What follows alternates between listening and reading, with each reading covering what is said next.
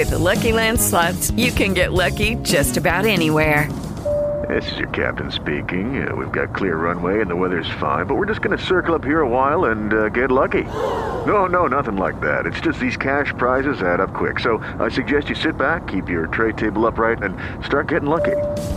Play for free at LuckyLandSlots.com. Are you feeling lucky? No purchase necessary. Void where prohibited by law. 18 plus terms and conditions apply. See website for details.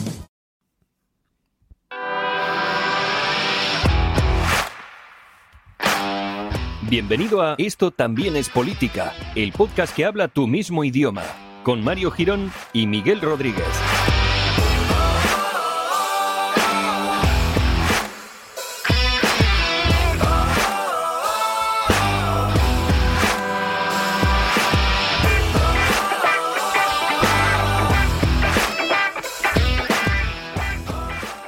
Hola amigues, bienvenidos al episodio número 174 de Esto también es política, el podcast que, cuidado porque hoy llega hasta vuestras orejas, pero con un ojo puesto en la ruptura de España, en la posible ruptura de España, eh, estaremos abriendo frentes en directo si hace falta, por si tenemos que, pues eso, que sea una ruptura inminente del país y tenemos que actuar o tenemos que posicionarnos ante uno de los dos bandos posibles ante esta ruptura.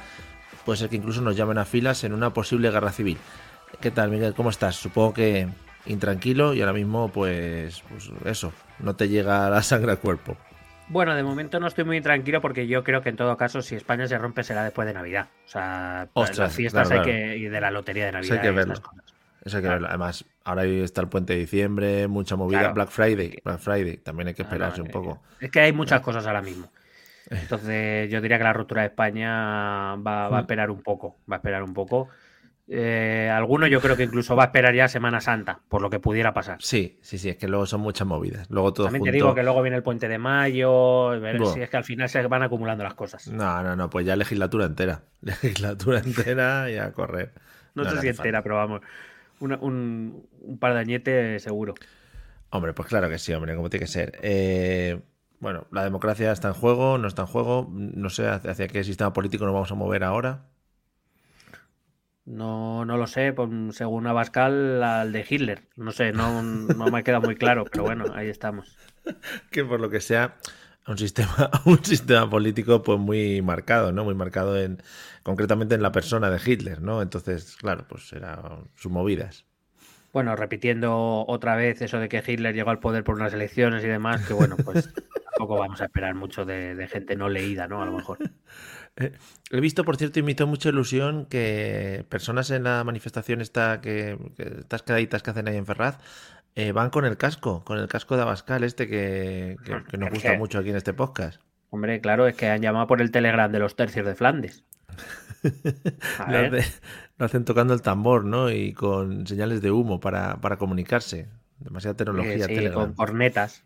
No, joder, qué bonito. qué muy bonito de ver, muy bonito. Eh, Me ha decepcionado un poco que no llevaran los caballos, pero bueno, Joder, no se puede tener todo a lo mejor. entrando en Ferraz, eh, por la calle Ferraz, a caballo, viniendo del Parque del Oeste, subiendo hacia arriba, madre mía, qué bonito sería. ¿eh? Cómo recorta silueta en, pues en las tardes madrileñas, sería precioso. Mm. No sé si has visto, por cierto, entre los manifestantes había un grupo de centro derecha moderada, no sé si lo has visto, no, no he visto esa. alzando el brazo al aire y cantando Ah. el cara al sol. Sí, los he visto, los he visto. Muy bien. Son manifestantes pacíficos de centro derecha. Es muy verdad que eran porque- una, eran una minoría, ¿eh? esto también hay que decirlo. Sí, ¿eh? sí, Pero sí, vamos. claro. Que he visto porque hay mucha. es como muy, muy heterogéneo, ¿no? Porque por un lado estaban rezando el rosario, por otro lado haciendo cánticos y moviendo sus banderas eh, de, con sus pollitos de Kentucky Fried Chicken. Bueno, había un poquito de todo, ¿no? Sí, no, bueno, un poco el crisol de culturas y mentalidades bonito. que es España. Qué bonito, qué Joder, bonito. Y luego, y luego no aceptan, y luego no aceptan otras condiciones, como por ejemplo la de los catalanes. Bueno, pero en fin, son cosas, cosas suyas. Eh, bueno, pues después de este pequeño análisis que hemos hecho de la actualidad, hasta aquí va a llegar el, el análisis de la actualidad que vamos a hacer en este episodio. Como siempre decimos, España rompiéndose, ahora mismo eh, actualidad está, están los de la sexta, bueno, bueno, que, que no paran de emitir, está Ferreras, que está con el nervio en el cuerpo ya metido, que lo estaba viendo no. esta mañana. Y Ferreras, digo, y. Pastora me- Ferreras y Pastora metía a los niños en un internado ya, si es que no lo van a ver ya hasta, hasta junio, ya no lo ven. Yo no sé si hay gente eh, que sea capaz de ver en la sexta y enterarse de alguna noticia, porque es, este señor pregunta a alguien, pero a los 10 segundos le corta porque tiene que conectar con otra persona, a los 10 segundos cortas a otra persona porque tiene que irse a otro lado, y digo, pero si es que no me estoy enterando de nada, buen hombre. Entonces es, un poco, poco rollo. Bueno, para eso nacimos nosotros, ¿no? Un poco. Efectivamente. Lo que pasa es que, por lo visto, no, no lo que la gente quiere mayoritariamente. Admiración absoluta a nuestros Mm, no sé cuántos oyentes tenemos, la verdad que hace mucho que no lo miro, me da un poco igual, ¿no? Pero para, nuestros oyentes en general. Sí. Y un saludo, por cierto, a todos los que nos están dejando comentarios de mierda en YouTube. Amigos, no perdéis tiempo, o sea, si no hace falta, no sufráis. O sea, no sufráis por nosotros, no hace falta que estéis escuchando eh, para luego sancionarnos o para luego insultarnos. En plan, en la Inquisición, pues ya la dejamos un poquito atrás. No hace falta que nos estéis haciendo ese tipo de comentarios. Búscate una vida. Efectivamente. Así que nada, eh, como siempre nosotros... yo siempre, perdona, que yo siempre digo lo mismo, pues si está muy bien que no estemos de acuerdo, pues haz tu podcast, déjanos a nosotros en paz. Claro, si todo el mundo tiene podcast ahora, hombre, hazte uno, hazte uno, si es un micrófono. Hazte uno o dos, que te lo haga el chat Claro, efectivamente. Bueno, pues siguiendo un poco nuestro tour eh, Argentum, Argentum Tour 2023, eh, hiciste una promesa en el pasado episodio y una promesa que se va a cumplir Sí, dijiste, bueno, una promesa, una...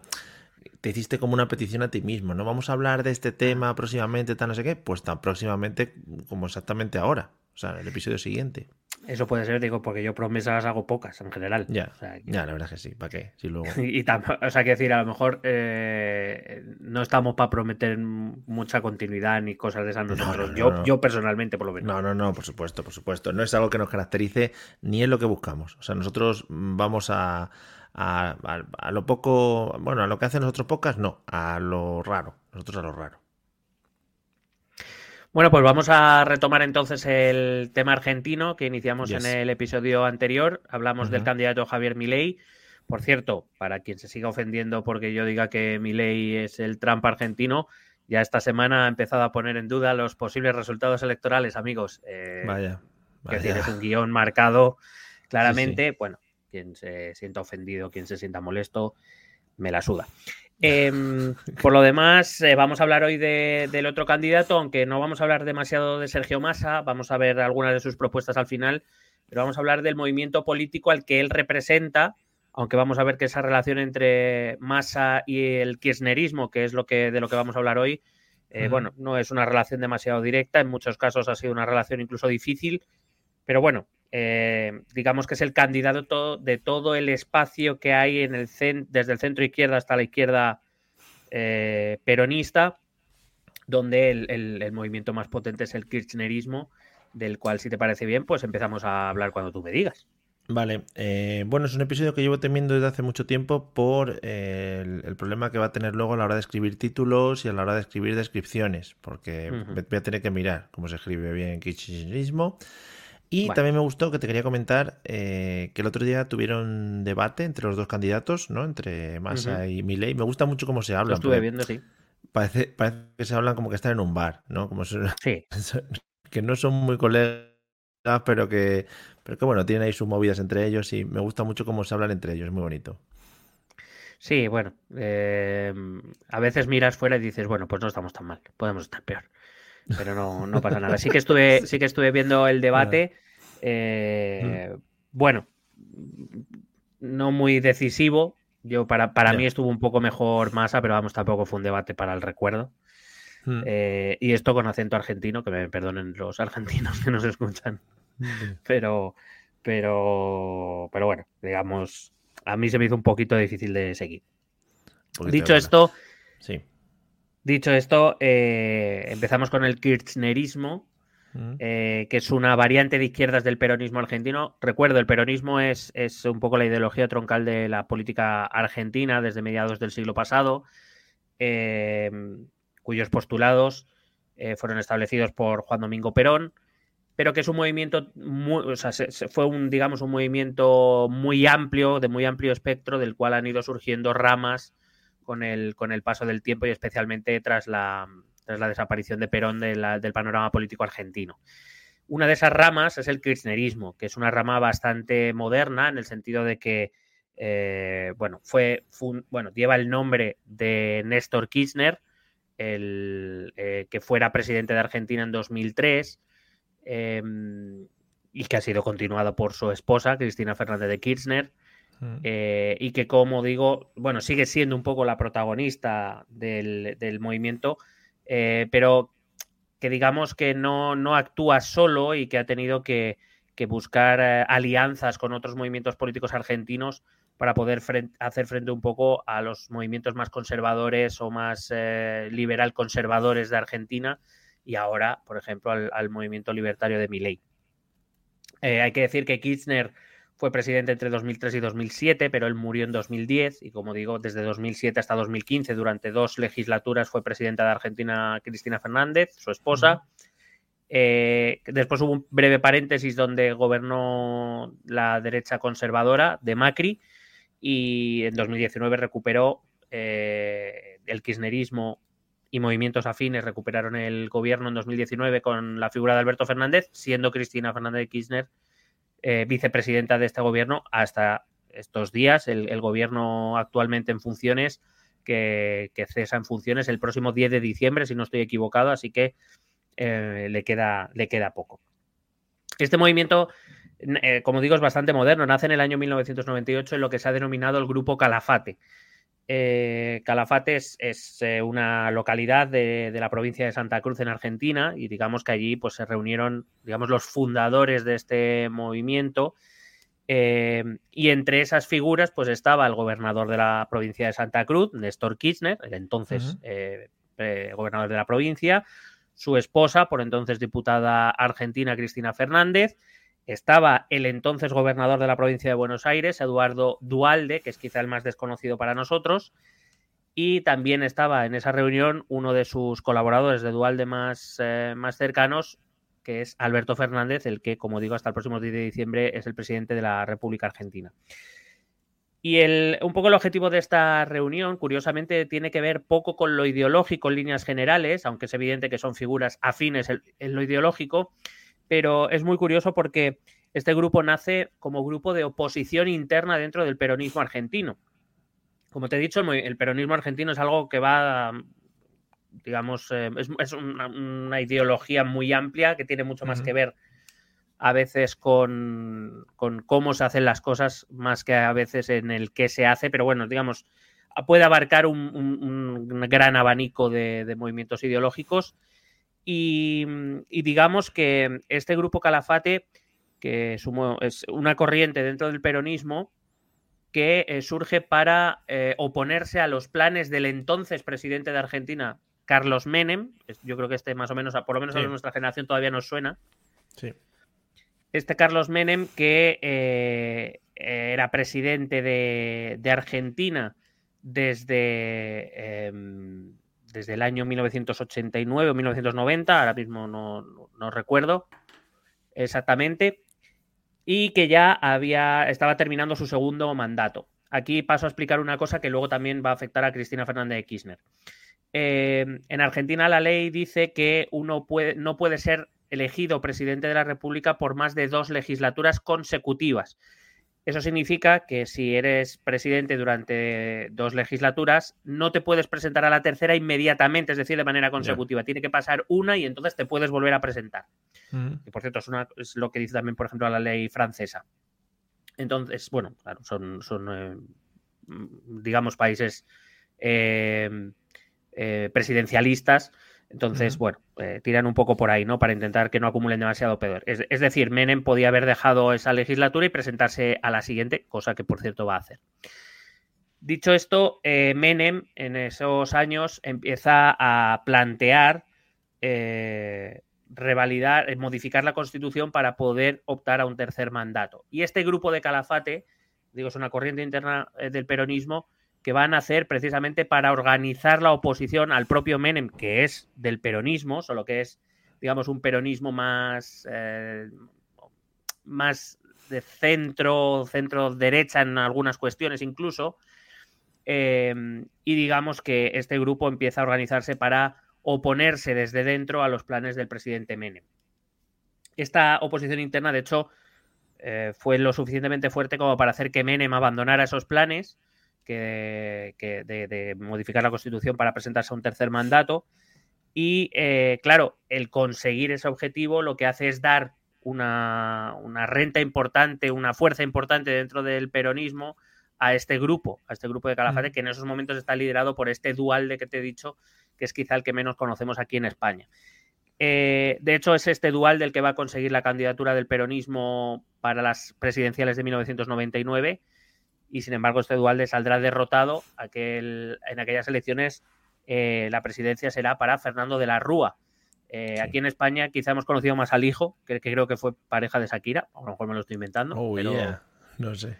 Eh, cuando, cuando, cuando Shakira, iba a decir cuando Shakira se la entendía, bueno, yo creo que no se la entendía nunca, pero bueno, cuando Shakira cantaba tonta, ciega, sordo, muda. Cuando no defraudaba en España. Que una preguntita solo que te iba a decir.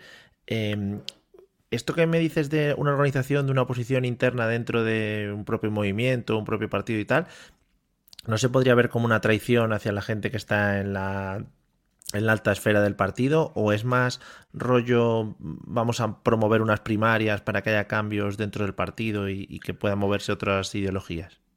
Bueno, es que no, no debemos entender los partidos como los entendemos aquí en España, que son estructuras jerárquicas cerradas, eh, donde más o menos pues uno asciende dependiendo de lo cerca que tenga eh, o, de, digamos de lo, de lo mucho que le acaricie el líder de un momento dado. Eh, digamos que allí los partidos son movimientos mucho más abiertos, mucho más, digamos, las fronteras entre movimientos, partidos son mucho más difusas. De hecho, lo, habitual, como te digo, es que, por ejemplo, se presenten a las elecciones grandes coaliciones de movimientos muy diversos.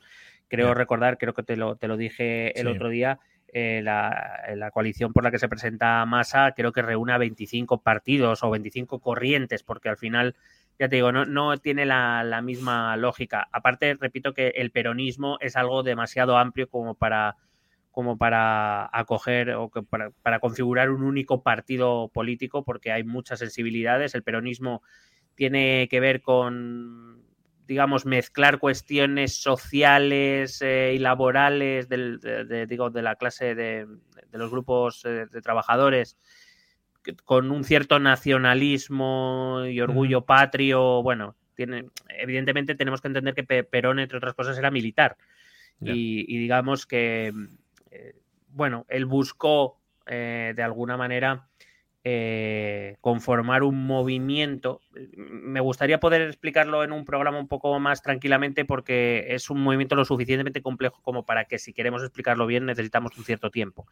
Pero viene a ser un movimiento que intenta conjugar un poco los, los movimientos de izquierda que en esos momentos en Latinoamérica están surgiendo con mucha fuerza eh, de hecho, no en vano, unos pocos años después de su salida del gobierno es cuando, por ejemplo, llega la revolución a Cuba o cuando empiezan los movimientos de liberación en toda Latinoamérica, con esos principios más conservadores del, eh, pues eso, del nacionalismo, de la tradición, etcétera.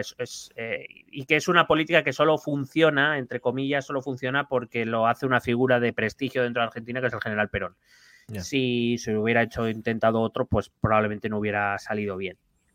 Entonces, claro, eso que denominamos peronismo es algo tan amplio que abarca tantas cosas, que quiere conjugar tantas cosas. Perón intentó unificar al país en torno a su figura y lo consiguió en cierta medida. De hecho, seguimos hablando del peronismo en Argentina. Claro. Pero, pero no significa que todo, que, quiero decir, muchos movimientos políticos argentinos beben del peronismo pero no son el peronismo exactamente. Entonces, esa, entre esas dos cosas, que es una ideología muy amplia y que los partidos son cosas mucho más difusas de lo que es aquí, que son estructuras mucho más estancas entre ellas, em, bueno, pues eh, digamos, no, es que se vea como una traición, sino simplemente como una corriente dentro del partido eh, contra la que luchar más. Eh, sí, no, algo más, Quiero decir, no, no se la ve como una traición porque sí, podemos estar dentro del ese paraguas que llamamos peronismo, pero tú entiendes el peronismo de una manera y yo de otra. Algo más parecido a lo que hemos hablado en muchas ocasiones de Estados Unidos y cómo se configuran eh, los dos grandes partidos, algo así, ¿no? Sí, solo, solo que en Estados Unidos las estructuras centrales de los partidos sí que tienen mucha influencia. Y aquí no, aquí no tanta porque evidentemente los líderes que ganan elecciones son aquellos que configuran un poco el espacio político que se mueva a su alrededor. Eh, es verdad que por lo menos desde mi punto de vista externo, y esto un argentino evidentemente lo vive en primera persona y lo podría explicar mejor, pero desde fuera, desde luego, desde mi conocimiento siempre pobre de la, de la política argentina, es, es, un, es una política que se mueve mucho alrededor de, determinadas personas. No, donde el partido es una estructura casi vamos a decirle eh, una estructura práctica que si hay que cambiarla se cambia y si hay que cambiar el nombre se cambia y si hay que coligarse con no sé quién nos coligamos es decir no, es, no es tanto una cuestión casi eh, vamos a decir eh, cuasi religiosa como pueden ser los partidos en Europa que son la estructura básica de la, de la participación política y el Partido Socialista, por ejemplo, ha sido de Felipe González, de Zapatero y de Pedro Sánchez, que son cosas en general bastante distintas. Y en eh, Partido Popular igual, pero lo que sobrevive, y se habla de felipismo, y se habla de aznarismo y de todo lo que tú quieras, pero al final las estructuras políticas permanecen prácticamente invariables. En Argentina eso no, no es tanto, es, es, es, digamos, una estructura que se genera alrededor de un determinado líder y a partir de ahí vamos viendo. Guay, vale. Bueno, como te decía, en 1999, Dualde, el líder o uno de los líderes de este eh, grupo Calafate, es derrotado en las presidenciales por Fernando de la Rúa. Fernando de la Rúa era un socio liberal, digamos, era el líder de la Unión Cívica Radical, que es un partido de centro, socioliberal en algunos postulados, conservador en otros. Eh, que bueno, eh, seguro que no sé si has oído hablar de él, yo creo que por lo menos oírle nombrar, sí que lo has oído nombrar, es un poco, se convierte en el en el eh, heredero de Raúl Alfonsín. No sé si se suele hablar de Raúl Alfonsín. no, pero muy buen nombre. Bueno, pues Raúl Alfonsín, que fue el presidente antes de Menem. Para que nos entendamos, eh, Raúl Alfonsín fue el presidente que, el primer presidente elegido tras el final de la dictadura militar argentina. Em, bueno, como te decía, gana Fernando de la Rúa. El, em, digamos, el peronismo es derrotado en las elecciones y em, bueno, digamos que es más conservador liberal que otra cosa. De la Rúa heredó, hay que decirlo, una bomba atómica de, Carlos Menem, eh, cuyo gobierno fue el que decidió, fue Carlos Menem, el peronista, repito, con ideas más ultraliberales o neoliberales. Sí. Bueno, un poco también quiero decir, Menem también es hijo de su época y es, él sale elegido en la época inmediatamente después de Reagan y cuando Thatcher está todavía eh, comandando Gran Bretaña, es decir, los grandes exponentes del neoliberalismo a nivel anglosajón, y, Carlos Menem, eh, bueno, pues sigue un poco la misma línea. Pero fue Carlos Menem el que decidió en un momento dado tener la maravillosísima idea de equiparar el valor del peso argentino al valor del dólar estadounidense. Del cual, Algo de lo que ya hablamos eh, con la propuesta de mi ley de la dolarización, hablamos un poco de este tema. claro, la idea es que si tú asocias el valor o directamente como mi ley propone sustituyes una moneda por una moneda estable y fuerte como es el dólar, la teoría es que en principio vas a conseguir que tu moneda sea, tu sistema monetario sea mucho más estable y por tanto el nivel de precios. Pero esto es la teoría, la realidad luego es bastante testaruda, sobre todo en el corto plazo, porque genera, como ya explicábamos el otro día, problemas económicos como por ejemplo una enorme inflación que empobrece mucho a la población argentina. Dicho esto, también hay que decir que Menem hereda, Menem y, Raúl Alfonsín heredan eh, el enorme desastre económico, además de, otros tipos de desastre que genera la dictadura militar. Sí, por lo que sea. Em, mm. Y básicamente cuando Menem, para intentar evitar la volatilidad del peso, lo que hace es equiparar el dólar, es decir, viene a decir, a partir de ahora el, paso, el peso, un peso argentino vale lo mismo que el dólar, si el dólar se aprecia, el peso se aprecia, si el dólar se deprecia, el peso se deprecia, al final lo que consigue es que eh, nadie quiere invertir en Argentina, porque si me va a costar lo mismo todo en Argentina que en Estados Unidos, pues prefiero Estados Unidos. Si Estados Unidos, que tiene una industria mucho más potente y que hace prácticamente todo mejor y más barato que Argentina, pues para eso le compro a Estados Unidos. Eh, provoca falta de competitividad. Eh, repito, porque con el mismo valor me sale más barato comprárselo a Estados Unidos que a Argentina. Eh, desincentiva las inversiones locales. ¿Para qué voy a invertir en un país como Argentina cuando puedo invertir en Estados Unidos por lo mismo, por exactamente lo mismo? Y sobre todo hace que buena parte de la clase enriquecida de la burguesía argentina lo que haga sea sacar su dinero de Argentina y llevarlo a Suiza o a Estados Unidos eh, porque total, si un peso es un dólar, pues para eso pongo todas mis reservas de dinero a dólares, las saco del país y las meto en un banco en Suiza o las meto en un banco en, Estados Unidos. Claro, ¿y eso que, a, dónde llevó cuando de la Rúa llega a la presidencia? Pues lleva a que en un momento dado eh, la gente empieza a preguntarse si los ricos están llevando su dinero fuera del país, ¿dónde está mi dinero? Una de las grandes realidades es que el dinero físico, contante y sonante, es una proporción muy pequeña de todo el dinero que se mueve en el mundo. La mayor, la inmensa mayoría del dinero del mundo es virtual. Digamos, es bancario, en el sentido de son anotaciones. Sí. Claro, la cuestión estaba que si todos los ricos de Argentina o la inmensa mayoría de ricos de Argentina está sacando el dinero del país y yo quisiera sacar mi dinero, ¿de dónde van a sacar los bancos mi dinero? Y claro, eh, eso empieza a hacer cundir el pánico entre la población argentina, que en el año 2001, eh, ante el pánico, empieza a acudir en masa a los bancos, a buscar su dinero, sacarlo de los bancos, porque cree que en los bancos ya no está seguro.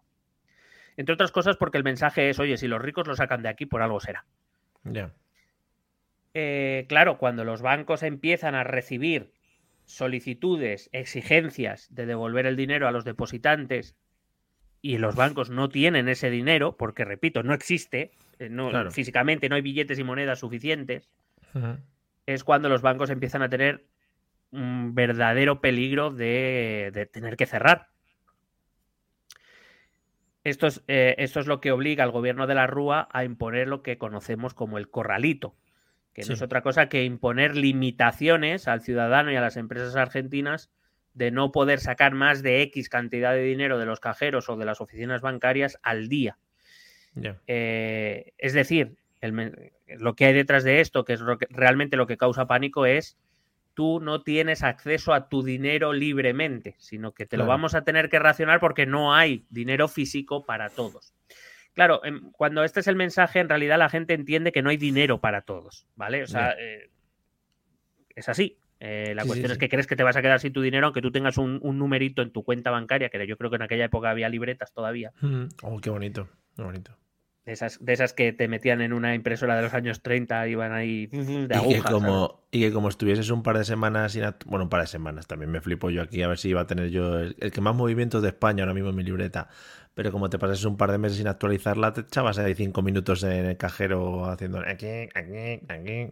Es estupendo, Sí, sí, no, desde luego la tecnología. Bueno, eh, como te digo, el, mensaje que llega a la población o que traspasa a la población es no hay dinero para todos. Ahora mismo no, porque si no, podrías disponer de tu dinero libremente y no es así. Y esto genera muchas protestas en Argentina. Tantas protestas que incluso en los enfrentamientos con la policía se creo recordar que, acaba con, 60 muertos. En, estábamos hablando de finales de 2000, principios de 2001. Eh, esa famosa crisis del corralito que lo que acaba haciendo el gobierno de la Rúa es eh, deshacer lo que Menem había, hecho, eh, Menem había hecho, es decir, el, peso no puede valer lo que el dólar. Entre otras cosas porque no hay una economía detrás que respalde como respalda la economía estadounidense a su moneda. Además de que Estados Unidos, después de la Segunda Guerra Mundial, fue lo suficientemente lista como para imponer la doctrina del dólar en el mundo. Sí. Cosa que le sigue dando réditos a día de hoy. Pero lo que digo es que el de la Rúa lo que hace es deshacer la, la reforma de Menem eh, y evidentemente en ese momento en el que se desliga el valor del peso del dólar, lo que hace la moneda argentina es venirse al suelo porque nadie quiere pesos argentinos. Claro. Eh, dime, dime. ¿Qué, te iba a decir? ¿No os sorprende ahora que Milei, por ejemplo, ponga en sus propuestas electorales otra vez lo del dólar, habiendo tenido esta experiencia tan relativamente cercana? Claro, eh, pero eh, claro, la, dolarización del dólar que propone mi ley es cierto que no podemos desligarla del resto de, propuestas económicas, donde él básicamente lo que quiere es hacer de la economía argentina una economía, ah, pues eso, sin impuestos, sin trabas económicas, sobre todo para intentar atraer inversión extranjera. Eh, es decir, intentar el efecto contrario, no que se vaya los, el dinero de Argentina, sino que venga dinero a Argentina. Pero claro, como te decía el otro día, eso no significa que, los argentinos no vayan a, sufrir las, las consecuencias de volver a equiparar o de directamente de volver a utilizar el dólar. Eh, más si sobre todo se hace a través de agentes privados como Milei pretende. eh, agentes privados que por supuesto querrán sus beneficios, no, te van a vender dólares por, por, por eh, peso por dólar. Pero bueno, él entiende eh, que por cierto, leyendo esta semana también he visto que algunos de sus asesores económicos, o que por lo menos que participan de la asesoría económica de la campaña, han dicho públicamente que no ven nada claro eso de la dolarización. O sea que un poco parece que mi ley ha decidido. Entiendo que habrá alguien que la apoye dentro de su equipo, pero, pero que no, no, es una, no es una propuesta compartida tampoco por, el, por, buena parte de la derecha conservadora con la que teóricamente cuenta para apoyarle en las elecciones de este domingo. En cualquier caso, veremos. Eh, no, no sería algo inmediato porque llevar eso a cabo es, complicado. Claro. Dicho esto, eh, sí, la, experiencia es terrible, eh, entre otras cosas porque, claro, hubo un día donde un argentino tenía 100 pesos y significaba que tenía lo mismo que 100 dólares y de repente en un mismo día esos 100 pesos solo valían un dólar.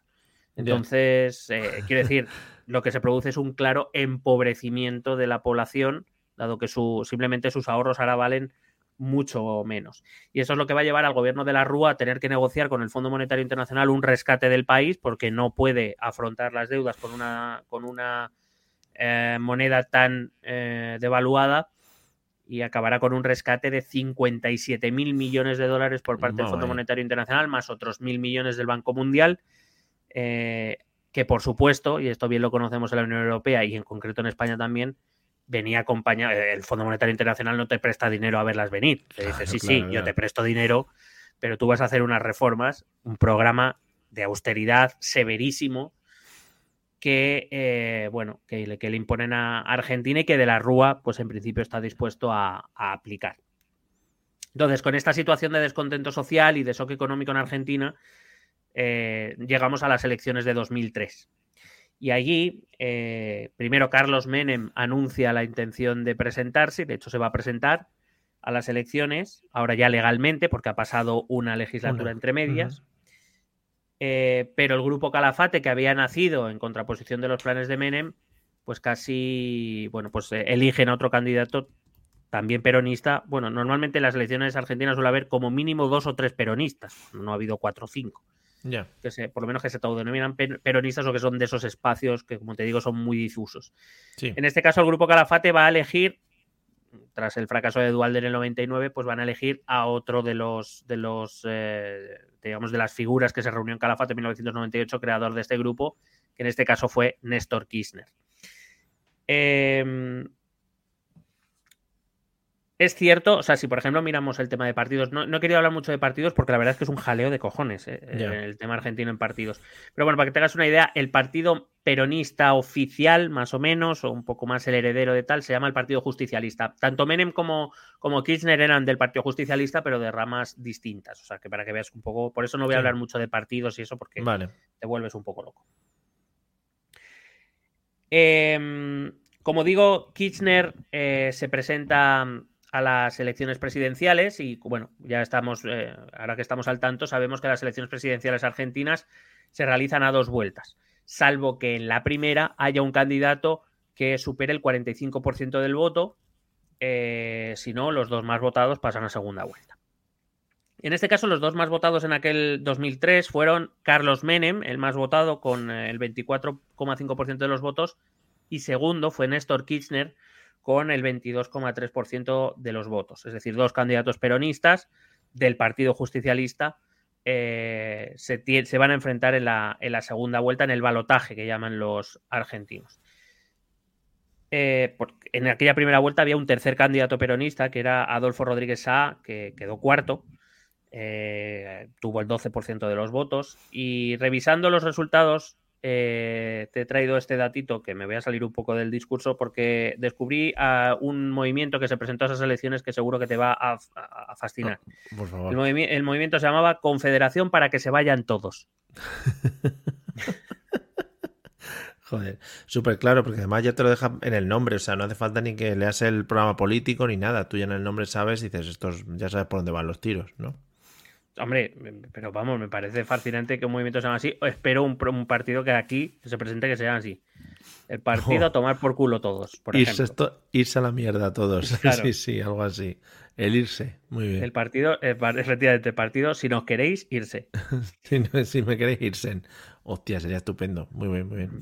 Oye, te voy a preguntar una cosa, porque luego nunca me acuerdo. En este tipo de sistemas eh, de, mm, eh, políticos presidencialistas, el ganar las elecciones ahora, por ejemplo, en esta segunda vuelta que van a hacer en este balotaje que comentas, te permite luego gobernar sin ningún tipo de problema? Es decir, ¿es como si tuvieras mayoría absoluta en nuestro sistema político? No, no en estos sistemas presidencialistas, eh, eh, bueno, hemos hablado cuando hemos hablado de Francia, eh, y ocurre un poco igual que en Estados Unidos. Em, en los sistemas presidencialistas y semipresidencialistas, em, digamos, se dan dos elecciones. En una se elige al presidente o a la presidenta y en otra se elige la, Cámara, la Asamblea, el, Parlamento, como lo quieras llamar. Em, sobre todo, por ejemplo, en países como Francia o Argentina, estas elecciones son casi consecutivas. En Estados Unidos, eh, eh, relativamente también. Eh, y hombre, suelen ir de la mano algunas cosas, pero no tiene por qué. O sea, puede darse. Hay un fenómeno en ciencia política que se llama cohabitación, que es que, por ejemplo, puede ocurrir que una cámara tenga una mayoría de una fuerza o de un, digamos, un, rango ideológico y que el presidente sea de otro. Y entonces a ver cómo se ponen de acuerdo. Esto ha pasado, pasó en Estados Unidos, por ejemplo, con Obama, eh, donde el demócrata y las cámaras estaban en manos de los, de los republicanos. Y eso, por ejemplo, llevó a problemas como el cierre del gobierno federal en algunas ocasiones porque eh, la, Cámara de Representantes no le daba la financiación al, gobierno. Eh, en, esto, en este caso, como te digo, no, no tiene por qué. No tiene por qué. Lo que pasa es que en estos sistemas el presidente de la República tiene poderes propios. Es decir, digamos, tiene competencias propias que no son tarea de la Asamblea Legislativa y no necesita la confianza de la, de la Cámara o de las cámaras del Parlamento porque ya se le han otorgado a los ciudadanos directamente. Digamos, él se ahorra un trámite. En el caso francés, por ejemplo, es el presidente de la República quien propone gobierno y lo tiene que aprobar la Asamblea Nacional. No es la Asamblea Nacional la que decide quién conforma el gobierno. O sea, puede eh, aprobar o rechazar las propuestas del presidente de la República, pero no puede proponer. Eh, evidentemente, pues como es normal, pues lo que se intenta es negociar antes para que el gobierno propuesto por el presidente de la República sea aprobado y, bueno, pues lo normal, ¿no? Pero, pero me refiero que, que luego el presidente tiene sus propias eh, competencias en un sistema federal como el argentino, donde vemos las, las provincias tienen eh, algunas cuestiones propias para ellos, digamos, un poco parecido al sistema estadounidense, donde cada estado tiene sus propias competencias y luego el gobierno federal, en este caso el presidente de la República Argentina, tiene sus propias competencias para, asuntos de, corte nacional, para asuntos de relaciones exteriores, de divisa y todos este, estos temas. Vale, chachi, aclarado. Bueno, en aquellas elecciones de 2003 ocurrió un hecho sorprendente y es que Menem no se presentó a la segunda, a la segunda vuelta. Él dijo que estaba muy cansado tras 10 años de gobierno y demás, lo cual dices, hombre, pero te lo puedes haber pensado antes, ¿no? De presentarte. claro, claro. Eh, con lo cual, digamos que a lo mejor no parece muy, muy creíble. Es más creíble pensar que las encuestas de aquella época le daban una derrota contundente contra Kirchner y bueno, pues dijo, ¿para qué? ¿Para qué vamos a pasar por este, por este ¿no? Hay que, hay que tener en cuenta que que buena parte de los que votaron a otras opciones, que no votaron a Kirchner ni a Menem en la primera vuelta, votaron por Kirchner porque hay que recordar que Menem fue el que equiparó el valor del peso al dólar y, digamos, se, le, se, le, culpó evidentemente de, o una, parte, una buena parte de la sociedad le culpó de, los problemas que, que sucedieron en 2001. Y desde este momento, esa rama del llamado Grupo Calafate es cuando va a adquirir, va a empezar a adquirir la forma de lo que hoy llamamos kirchnerismo, que en realidad se forma a partir del gobierno de Néstor Kirchner que se produce entre 2003 y 2007 y que ha sido continuado por su esposa Cristina Fernández de Kirchner. Em, por ejemplo, eh, el, presidente saliente, eh, Alberto Fernández, eh, fue un miembro, digamos, fundador del grupo Calafate, pero también en 2013, gobernando Cristina Fernández de Kirchner, tuvo movidas con ella. Eh, políticas y entiendo que personales, que por cierto han afectado también a, este, a esta presidencia, porque repito, la, vicepresidenta era Cristina Fernández de Kirchner, y bueno, digamos que nos han llevado demasiado bien. Un poco, eh, digamos, ejemplificando lo que se ha aducido mucho. Eh, hay, que, hay, que, para hablar del kirchnerismo hay que hacer una diferencia clara entre Néstor Kirchner y Cristina Fernández de Kirchner. Néstor Kirchner era un hombre mm, en cierta manera más con convicciones firmes, pero de tono más suave. Cristina es la que la lía. Eh, y, digamos, eso ha generado tensiones dentro del kirchnerismo de las que ahora te voy, te voy a hablar. Pero bueno, como digo, este kirchnerismo empieza con el gobierno de Néstor Kirchner y lo continúa Cristina Fernández Kirchner. Y bueno, más o menos por todo lo que he ido leyendo, te he conformado así un poco las bases del, kirchnerismo, un poco las características principales para que entendamos qué es este movimiento, si te parece bien y si no me lo salto. Guay, guay, me parece bien, me parece bien porque además estamos tocando con esto del trampismo, esto del kirchnerismo y tal, eh, como que ideologías políticas que se salen un poco de la, digamos, de la norma habitual o por lo menos ideologías que no son de las típicas históricas que vienen desde hace muchos años en, en ciertos países, o sea que, que me parece estupendérrimo a mí. Sí, bueno, digamos, son, son cosas más locales. Cuando hablamos de las grandes ideologías, hablamos un poco de ideologías transversales que en mayor o menor medida afectan a bueno, todo lo demás que tocamos. Pero digamos, cuando hablamos de trampismo, kirchnerismo, eh, bueno, nos metemos un poco, nos, metemos a bucear en el país concreto. Eh, evidentemente, pues, eh, por ejemplo, es un movimiento populista, claramente, el kirchnerismo. Hemos hablado mucho de populismo, pero claro, el populismo en Argentina o en Estados Unidos se desarrollan de maneras distintas por cuestiones obvias.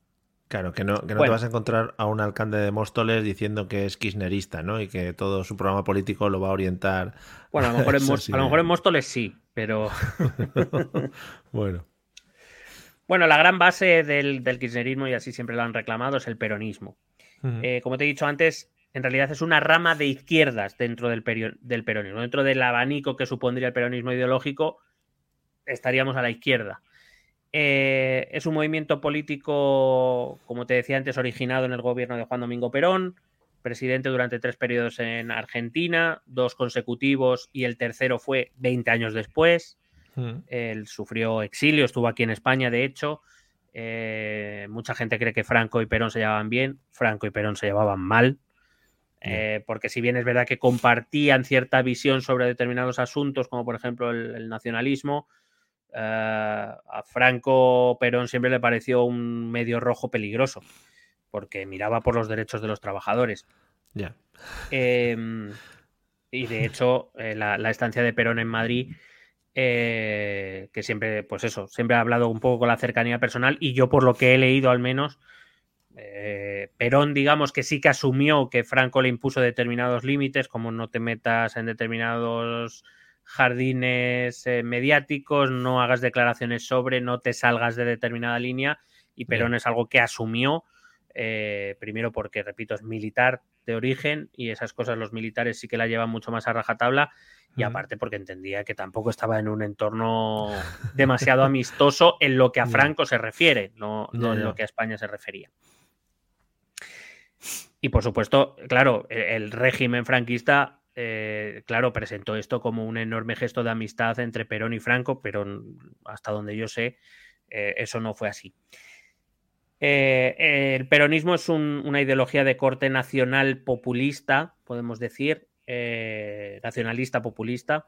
Se enfocó mucho en la justicia social, eso es verdad, y de aquí sí que va a beber mucho el kirchnerismo, en los derechos laborales, pero como digo, también en cosas como la soberanía nacional, el nacionalismo, la construcción del estado, de la nación argentina como un sentimiento, como una identidad, eh, etcétera, etcétera.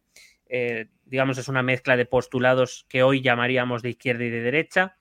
Eh, y digamos que el kirchnerismo pues, decidió optar por centrarse en los postulados de izquierda que hay dentro del peronismo y confrontar los segundos. Eh, dentro también de una tendencia que podemos encuadrar dentro de los movimientos políticos latinoamericanos también de esta época.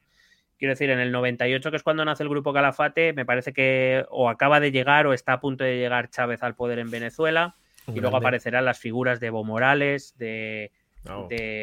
Correa en Ecuador, eh, de Lula en, Brasil, eh, ya estaban los Castro en, en Cuba. Quiero decir, dentro, encuadramos un poco dentro de lo que es la, política latinoamericana, eh, un poco esa, esa, tendencia, ¿no? Esa, esa, esa, sensibilidad de izquierdas que aparece, eh, sobre todo muy confrontativa con todo aquello que viene, sobre todo de Estados Unidos, a quien se identifica con el capitalismo liberal conservador, que por supuesto hay que combatir porque es el mal del mundo. Un buen, un buen equipo de fútbol sala has nombrado ahí, ¿eh? Eso se junta los domingos a echar ahí una pachanga. Madre mía. Sí, De, esos que a alguno no le, no, la camiseta no le llega a la cintura, ¿no? y, llega, y llevan cada uno su mascota que les cuenta cosas, ¿no? Su, su mascota Pepito Grillo y le va contando cositas. Bueno, claro. los pájaros. Hombre, evidentemente con esto tampoco estoy diciendo que, por ejemplo, Lula y Chávez sean lo mismo. Digo que hay una tendencia generalizada a estos movimientos de izquierda mucho más confrontativos de lo que había ocurrido hasta ese momento en Latinoamérica, exceptuando Cuba y algunos países de Centroamérica. Segundo postulado, un claro rechazo al capitalismo y al neoliberalismo. Y esto sí que le diferencia claramente del peronismo en cuanto a eh, el peronismo nunca rechazó estrictamente esas políticas. Em, y de hecho hay peronistas que las han abrazado, como te decía, como el propio Carlos Menem.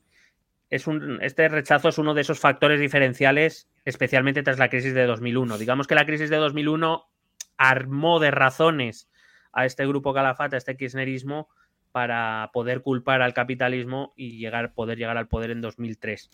Em, al final el grupo Calafate nace como a la oposición a las políticas de Carlos Menem, que es quien propone este tipo de políticas neoliberales en Argentina. Y como te digo, el desastre de 2001 eh, va a dar al kirchnerismo un protagonismo que a lo mejor en otras condiciones no, no hubiera tenido. La tercera, que más o menos ya te la he ido diciendo también porque está muy en contacto con las líneas de izquierda latinoamericanas, es el rechazo al imperialismo estadounidense, como lo denominan ellos. Esa, mm, em, de hecho, el propio Néstor Kirchner protagonizó un sonado enfrentamiento con George W. Bush, Hombre. el Bush hijo, en 2005 estaba a punto de firmarse un, creo que era un tratado de libre comercio, un acuerdo comercial entre varios países latinoamericanos y Estados Unidos. Y Néstor Kirchner eh, en una conferencia la lió un poquito parda y de hecho ese tratado no se firmó, se acabó por no firmar. Eh, y desde entonces es verdad que, el kirchnerismo ha impulsado sobre todo la creación de un entorno económico latinoamericano propio, es decir, alejado de ese imperialismo yanqui porque ven que todo lo que viene de Estados Unidos lo ven como una amenaza. Em, y básicamente el, postulado en este sentido del kirchnerismo es crear un espacio latinoamericano, de las izquierdas latinoamericanas principalmente, para poder jugar un papel de actor global. Es decir, el, eh, el kirchnerismo entendió, o Néstor Kirchner al menos entendió, que entendía o creía que los países latinoamericanos individualmente no pintaban mucho la economía y prácticamente quedaban a merced de los grandes poderes capitalistas liderados por Estados Unidos, pero que si todas las economías latinoamericanas se unían, podían jugar un papel de mayor resistencia o al menos jugar una alternativa al sistema capitalista liderado por, por Estados Unidos y principalmente compuesto también por, por la Unión Europea. One question, one little question. Eh, este bueno, este odio o este rechazo a las políticas estadounidenses, ¿hasta qué punto acercan a los argentinos, por ejemplo, pues como ha pasado en otras políticas latinoamericanas, un poquito más tirando a lo comunista hacia Rusia, por ejemplo? ¿O, Argentina no, no, se, acercaba demasiado? Eh, mm, hasta donde yo sé, en los últimos años el kirchnerismo ha tirado más hacia China que hacia Rusia. Eh, pero bueno, digamos que en todo el entorno de izquierdas latinoamericanas Rusia no es un enemigo. Eh, es verdad que ha habido, ha habido líderes de este espacio ideológico latinoamericano que han sido más proclives o han aceptado o han, buscado más eh, conscientemente la simpatía rusa. entre otras cosas, a lo mejor muchos de ellos no por convicción, sino simplemente por, jugar un contrapeso con, Washington. Es decir, bueno, pues Em, simplemente por intentar buscar ese contrapeso. Lo, hemos visto muchas veces, ¿no? El enemigo de mi enemigo es mi amigo. Bueno, pues quizás no tanto por convicción, no creo que los movimientos de izquierda latinoamericanos sean demasiado simpatizantes del putinismo, pero, pero a nivel global eh, juega ese, ese papel, ¿no? De, contrapeso de, Washington. Y, bueno, pues digamos, se, se muestran ciertas simpatías, igual que se hace a veces con Irán o como muchos o casi todos han hecho con China. Sí, que al final es, es como, bueno, pues tener ese otra, otra herramienta de hacerte amigo de un enemigo de Estados Unidos para tocarle un poquito los, los testicles, ¿no? Al presidente en concreto. Que y por la misma y por la misma razón los movimientos contrarios a estos movimientos de izquierda, es decir, por ejemplo, los movimientos liberal conservadores de, de Macri o el propio Milley, que como te decía el otro día, casi es admirador, casi quiere replicar el sistema estadounidense, han buscado y han encontrado el apoyo estadounidense. Quiero decir, Macri ha sido apoyado por, todos los partidos conservadores, de tanto de Estados Unidos, bueno, en Estados Unidos por todos y en la Unión Europea por los partidos conservadores. ampliamente, bueno, pues digamos en ese juego izquierda-derecha, donde si tú buscas un aliado, mm, pues yo voy a buscar al contrario. Y a ver, un poco, un poco, quiero decir, sin llegar a lo que fue, pero un poco siguiendo la lógica de la Guerra Fría, donde cuando Rusia convencía a un país para que se transformara al comunismo, Estados Unidos convencía a otro para que se, convirtiera al capitalismo. Era un poco esta lucha que, ahora está muy centrada en Latinoamérica. Otro de los postulados que defiende el kirchnerismo y que ha defendido con más, eh, vamos a decir, em, eh, con más vehemencia, ha sido las consecuencias de la dictadura argentina. La dictadura iniciada por Videla creo recordar, puede que me esté equivocando, ¿eh? en el 76, 1976, que acaba, creo recordar también, posiblemente me esté equivocando, en 1983. Em, bueno, eh, nosotros conocemos algo parecido, ¿no? Una dictadura que eh, admite en un momento dado que no tiene posibilidad de continuar y digamos que los dos gobiernos siguientes, los de Raúl Alfonsín y Carlos Menem, hacen mucho para llevar a cabo una política del olvido, lo que aquí llamamos una amnistía eh, normalmente. Oh, em, Esa palabra ahora. Hmm, bueno. Son, son, sí, está, está prohibida ahora, no está censurada ahora mismo, lo, que sea. Eh, tanto Alfonsín como Menem desarrollaron eh, decretos y leyes para, bueno, digamos, hacer borrón y cuenta nueva después de la dictadura porque la dictadura, entre comillas, se entregó voluntariamente.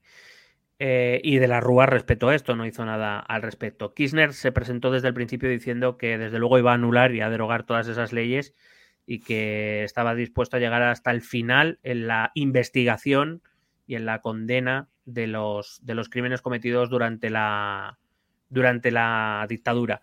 Eh, desde entonces se han iniciado miles de juicios, algunos de ellos han tocado aquí a España. Recuerda no sé si recuerdas que Baltasar Garzón, que también se metía en todos los fregados, eh, estuvo colaborando y bueno, ha habido, ah, evidentemente, por las conexiones que hubo entre la dictadura de Videla y algunos sectores, eh, digamos, eh, españoles, conservadores. Mm. Franco ya había muerto, pero digamos que Franco había muerto, pero el franquismo todavía no. Lo estamos viendo actualmente. No, centro derecha moderado. A ver, em, de hecho, Kirchner, según una de las cosas que va a hacer en, su mandato, va a ser anular esas amnistías, esos indultos, leyes de impunidad, como las llamaba él, y se van a iniciar esos, esos miles de juicios, además por crímenes de lesa humanidad, que son, son eh, evidentemente delitos extraordinariamente graves. Y la verdad es que esa medida hizo mucho por popularizar el kirchnerismo. Eh, vamos a encontrar a colectivos, quizá el más conocido, por lo menos yo creo que a España sí que han llegado mucha información acerca de ellas, las madres de la Plaza de Mayo, aquellas a las que la dictadura robó miles de bebés eh, durante, durante la misma dictadura. Eh, bueno, hay muchos movimientos sociales de este tipo que ven en este movimiento de Kirchner una gran fuente de apoyo social y que determinados sectores conservadores ven peligroso para la estabilidad y la paz interna del país. Pero claro, tenemos que entender que Argentina ya no es ese país que sale de una dictadura como España, eh, Acuérdate que nosotros cerramos la, transición. Sí. Eh, claro, nosotros eh, decíamos, bueno, entiendo nosotros, te voy a meter en el saco, a lo mejor no, si es que no lo dices, pero defendíamos, Un defendíamos un poco la idea de que la transición, en la transición se hizo lo que se pudo hacer eh, ante la amenaza de una posible guerra civil. no fue una transición perfecta, fue una transición casi milagrosa porque eh, el conflicto estuvo a punto de estallar en varias ocasiones y se hizo lo que se pudo hacer. Y es verdad que esa sensación que tenemos de aquella transición del 78, eh, casi como de ejemplo modélico eh, y momento de unión entre españoles y de reunión entre españoles, claro, eh, se sigue hablando aquí en España cuando se habla de la guerra civil o de la, o de la dictadura, siempre sale alguien diciendo que lo que queremos es reabrir heridas o lo que se quiere es reabrir heridas. Yo soy de los que cree que, me parece una vergüenza que España siga teniendo fosas comunes y cadáveres de la guerra civil sin identificar ni entregar a su familia. Si eso reabre heridas, yo personalmente no lo entiendo. Pero sí que hubo un momento, entre comillas, quizás no de olvido, olvido no es la palabra, pero sí un poco de, bueno, vamos a pasar la página eh, porque digamos, los beneficios de pasar la página son mayores que, de quedarnos aquí y volver a reabrir las heridas. Que fue, como digo, fue un poco lo que pasó en España. Pero pasado el tiempo, hay determinadas cosas que, en Argentina, eh, bueno, se pasó ese tiempo de vamos a pasar página y Kirchner sí que reabrió esa, esa cuestión. Por cierto, es la razón por la cual la izquierda radical española eh, siempre habla de Argentina cuando, cuando habla de la guerra civil o de la o de la dictadura franquista, mete a Argentina y a Kirchner como el ejemplo a seguir desde aquí, desde España. Dice, bueno, se acaba la amnistía, vamos a investigar qué pasó y a quien haya que condenar que se le condene. No, no, estoy diciendo ni que esté de acuerdo ni que no, lo que estoy diciendo que es un poco el paralelismo que se hace. Perdona. ¿No puede ser el mismo caso de lo que esté pasando ahora con la amnistía? Lo que comentabas de pasar página, en plan, vamos a establecer unas normas o vamos a tirar por el camino que nos lleve un poco a todos a volver al diálogo y a, tratar de enderezar un poco las relaciones, en este caso entre el Estado español y Cataluña. O sea, no, puede estar pasando a otro nivel, evidentemente, porque veníamos de una guerra civil. Claro, claro, eh, es que son situaciones que aunque puedan utilizar herramientas parecidas, desde mi punto de vista eh, son muy diferentes. Eh, entre otras cosas porque el franquismo o la dictadura de Videla son dictaduras militares. Eh, y lo que sucedió en Cataluña desde 2012 y en adelante ocurre dentro de una democracia, con la que podrás estar más de acuerdo o menos de acuerdo, con la que crees que hay más injusticia o menos injusticia, con la que crees que las cosas se han hecho mejor o peor. Creo que las circunstancias son diferentes. Yo soy de los que cree que a lo mejor la parte política puede explorarse, no sé si una amnistía, yo creo que con los indultos a mí me parece suficiente, pero bueno, puedes, puedes, entiendo que se puede explorar determinada parte en la política, por ejemplo, no entiendo que se haga con la parte de la malversación del dinero público. Jamás lo entenderé y jamás entenderé que eso se haga desde un partido de izquierdas, me refiero, sobre todo. Es que este perro. Pero estamos hablando de delitos muy distintos. O sea, no, estamos hablando de, no estamos hablando de que Puigdemont y sus, y sus, y sus colegas empezaron a matar gente en las calles o a robar bebés. Claro, es que estamos hablando de cosas muy distintas. No se sabe, ¿eh? no se sabe. A ver si Puigdemont sorprende algún día. Sí, eh, los encerraba ahí en Bruselas. Tenía ahí una, un almacén de niños robado. Sí, sí.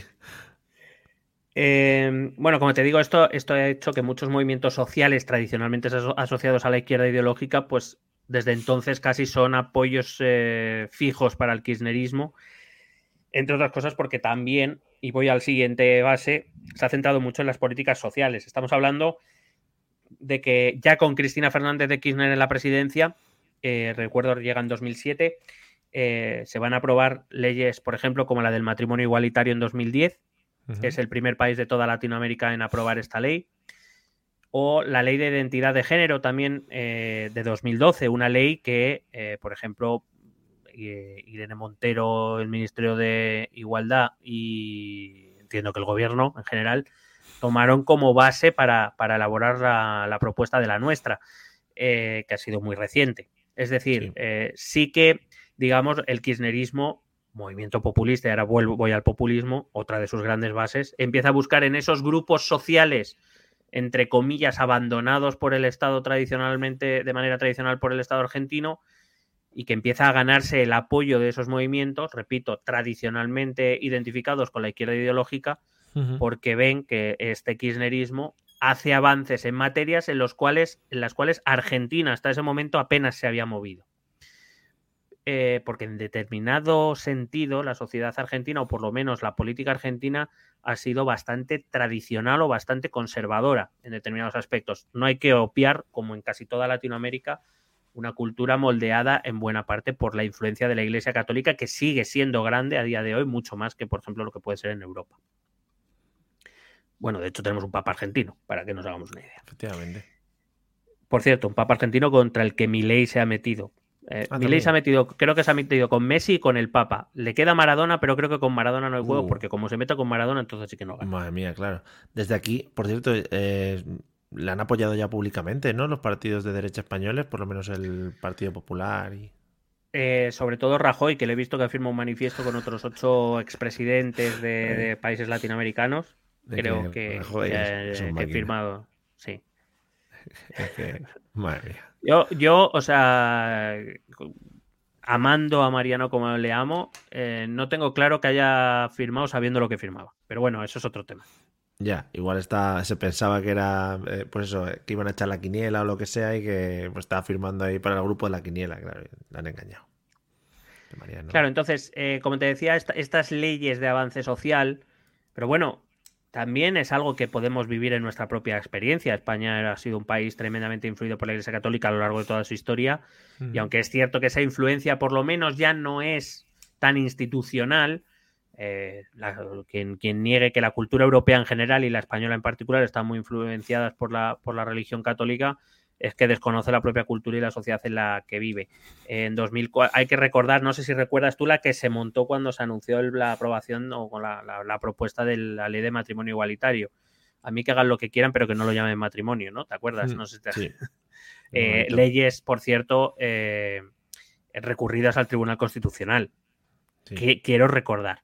Es decir, cuando se produce. como, gusta el, como gusta el Tribunal Constitucional, ¿eh? Como le gusta el trabajo. Bueno, gusta, gusta cuando dice lo que quiero, si no, no Claro, claro, luego si no está politizado y todas esas cosas. Claro, eh, fíjate las discusiones que tenemos alrededor del tema del aborto o, con esta misma, la ley, la ley trans eh, española. O sea, quiero decir, no somos, en ese sentido, no somos una sociedad nada alejada de, la latinoamericana en general, también por razones históricas y culturales obvias, mm. que no vamos a hablar aquí para no herir sensibilidades. Sí, ya está, para eso em, ya está la lideresa liándola en Madrid, haciendo ahí cositas de extranjis. Eh, sí que es cierto que la, eh, la, Iglesia Católica sigue teniendo mucha más influencia, ahora mismo tiene más influencia en Argentina que en España, entre otras cosas porque la Iglesia Católica sigue ejerciendo una función muy importante con una sociedad bastante empobrecida en líneas generales. Em, eh, hablo de la Iglesia latinoamericana en general. Quizá Latinoamérica ahora mismo es el gran bastión de la, de la Iglesia Católica, donde más, digamos, influencia social, puede que no política, podríamos debatirlo, pero bueno, donde más influencia social tiene a día de hoy. Y de hecho, la Iglesia latinoamericana en líneas generales es donde han surgido los grandes movimientos o las grandes, eh, sí, los grandes em, corrientes de modernización de la Iglesia. La más conocida quizá la, teología de la liberación, que creo que es de origen argentino, pero toda la Iglesia latinoamericana, Papa Francisco, no podemos decir que sea, eh, digamos, por lo menos de mentalidad, dentro de lo que es un eh, obispo cardenal, ahora papa de la Iglesia Católica, que tampoco va a ser el adalí de la modernidad en la puñetera vida. Aparte que el tipo debe tener ya, ¿cuántos tiene? Ya ochenta y pico años. No sé.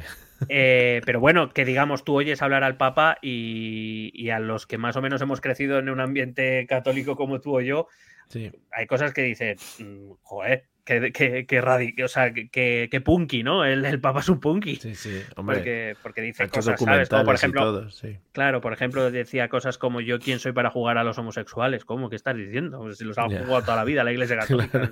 A que no era una cosa obligatoria de la Iglesia. Ah, vale, vale.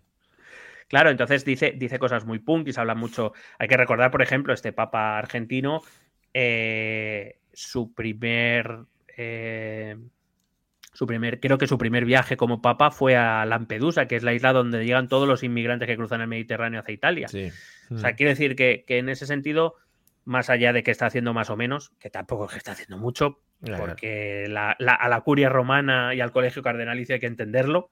Mm. Eh, el papa supuestamente es quien manda a la iglesia católica, yo supuestamente porque luego, por lo que sea, la maquinaria romana se los come a todos. Eh, porque hay mucha resistencia también a determinados cambios dentro de la iglesia. Pero bueno, que, el Papa Francisco en este caso sí que es un exponente un poco de una línea muy importante dentro de la iglesia latinoamericana, la mexicana también podríamos mirar. Eh, un poco de, digamos, es la, es la avanzadilla o la vanguardia de la iglesia católica, repito, sin ser eh. Gente del siglo XXIII, porque no lo va a ser. Pero bueno, digamos que dentro de la Iglesia Católica están los que quieren vivir todavía en el siglo XVIII y estos que quieren vivir a mediados del siglo XX, más o menos, ¿vale? Entonces, claro, a comparación, pues parece que van súper avanzados. Y luego, pues hablar, no voy a hablar mucho porque creo que ya hemos hablado demasiado y probablemente incluso tú estés cansado de oír hablar de populismo, pero es inevitable decir que el kirchnerismo es un movimiento ante todo populista. Es un movimiento eh, como lo era el peronismo, ¿eh? por otro lado. El peronismo también era un movimiento tremendamente populista, dado que Perón eh, ganó buena parte de su ascendencia a la sociedad argentina precisamente dirigiéndose a aquellas capas de la sociedad que más desabastecidas estaban o que más, ah, digamos, estaban un poco al margen de la, de la, sociedad. Esa continua alusión que hace el kirchnerismo a los sectores más desfavorecidos de la, del país, a los más, a los trabajadores, a los más pobres, a los colectivos trans, a las eh, madres solteras, a ese tipo de, grupo que, ve que en un país gobernado por otro, eh, por otras fuerzas, mm, eh, quedarían casi abandonadas a su propia suerte, pues lo que hace es que el kirchnerismo reúna un enorme consenso social o una enorme aprobación social de estos sectores, digamos, más alejados de los centros de poder o alejados de las, de sobre todo a lo mejor de situaciones económicas o sociales un poco más eh, favorables. Y, como buen populismo, pues se basa en, una personal, en un personalismo del líder muy fuerte. Kirchner encarnó un poco eso. Kirchner se convirtió en el líder de, esta corriente del peronismo de izquierdas, pero hay que decir que en realidad el kirchnerismo actual lo ha modelado Cristina Fernández de Kirchner. Hmm. Eh, que no sé si... Dime, dime. Eh, entiendo que al final, yo creo que esto ya lo hemos hablado en otras ocasiones, pero el populismo sí que es una herramienta que se utiliza por parte de los partidos o de un grupo políticos o de personas o tal, eh, para como para impactar mucho más y tener un ascenso mucho más rápido y tener como una em, no sé, como que la gente lo asimile como una alternativa mucho más rápido que lo que podría ser, pues ir poco a poco creciendo y, poder plantarle cara a los partidos que ya están establecidos, ¿no? Es decir, tenemos que llegar rápido y tenemos que hacerlo de esta manera y al final, pues moviéndonos, como decías tú, igual, tocando todos los palos de, de todas esas personas un poco desfavorecidas y un poco eh, al margen de lo, de lo que se estaba llevando hasta ese momento, quizá tienes más posibilidades de, de, pues, de alcanzar un objetivo político o de lo que sea, ¿no? Sí, bueno, de hecho nosotros podemos entenderlo bastante bien porque cuando surge Podemos, que hemos vivido este movimiento desde 2014, hay que recordar que los principales dirigentes de Podemos trabajan con estos movimientos latinoamericanos que han surgido 10, 15 años antes. Es decir, eh, lo que hacen es aplicar a España lo que ya se estaba aplicando en Latinoamérica, entre otros en Argentina. Con lo cual, eh, conocemos un poco bien cómo va ese proceso y hemos visto también el surgimiento del populismo de derechas. Eh, e, evidentemente ese, ese populismo eh, te da mucha visibilidad porque, entre otras cosas, y esta, por ejemplo, es otra gran diferencia entre el kirchnerismo y el peronismo, mientras Perón siempre quiso mostrarse como una figura de consenso, como una figura de, eh, unificación, él quería encarnar la unidad de Argentina, lo cual es bastante populista también, quiero decir, creerte casi el Argentinian God, eh, bueno, pues, ¿sabes? Mm, como si fueras el único argentino que puede hacer tal cosa. Mm. Mm, yo que sé, al menos un mínimo problema de ego le veo. Pero em, la diferencia está en que los Kirchner lo que hicieron fue seguir ese populismo más contemporáneo, el que un poco conformó la clau en los años 90, eh, que era un populismo confrontativo, el de decir cosas que llamen la atención y sobre todo eh, decir cosas que parezcan lógicas, que, aludan a las entrañas, al sentimentalismo, a las pasiones, repito, que parezcan lógicas y racionales y que por supuesto favorezcan a aquellos que ahora mismo se consideran abandonados por el Estado, por las instituciones eh, públicas. Y los Kirchner, y repito, sobre todo Cristina, Kirchner sí que dio un, digamos, tuvo sus momentos, pero Cristina Fernández de Kirchner, vamos, se ha pegado con todo Dios en Argentina y fuera de Argentina. Y es un poco el modelo que aquí hemos visto en Podemos cuando sale Pablo Iglesias en la tele metiéndose en el, en el gato al agua, que es una televisión, digamos, también de centro derecho moderado, y se va a pegar con, cuatro donde el más, el más centrado eh, era amigo de Franco, quiero decir. Jugaba las cartas con él. No he vuelto a ver al señor del parche ese, tengo que investigar a ver por dónde anda, pero me parecía muy gracioso. Eh, quiero decir, claro, nosotros hemos vivido ese proceso, solo que lo hemos vivido, pues eso, 10 años después o 5 años después de Argentina o de otros lugares como Chávez o en, Venezuela o, demás, pero conocemos bien el proceso.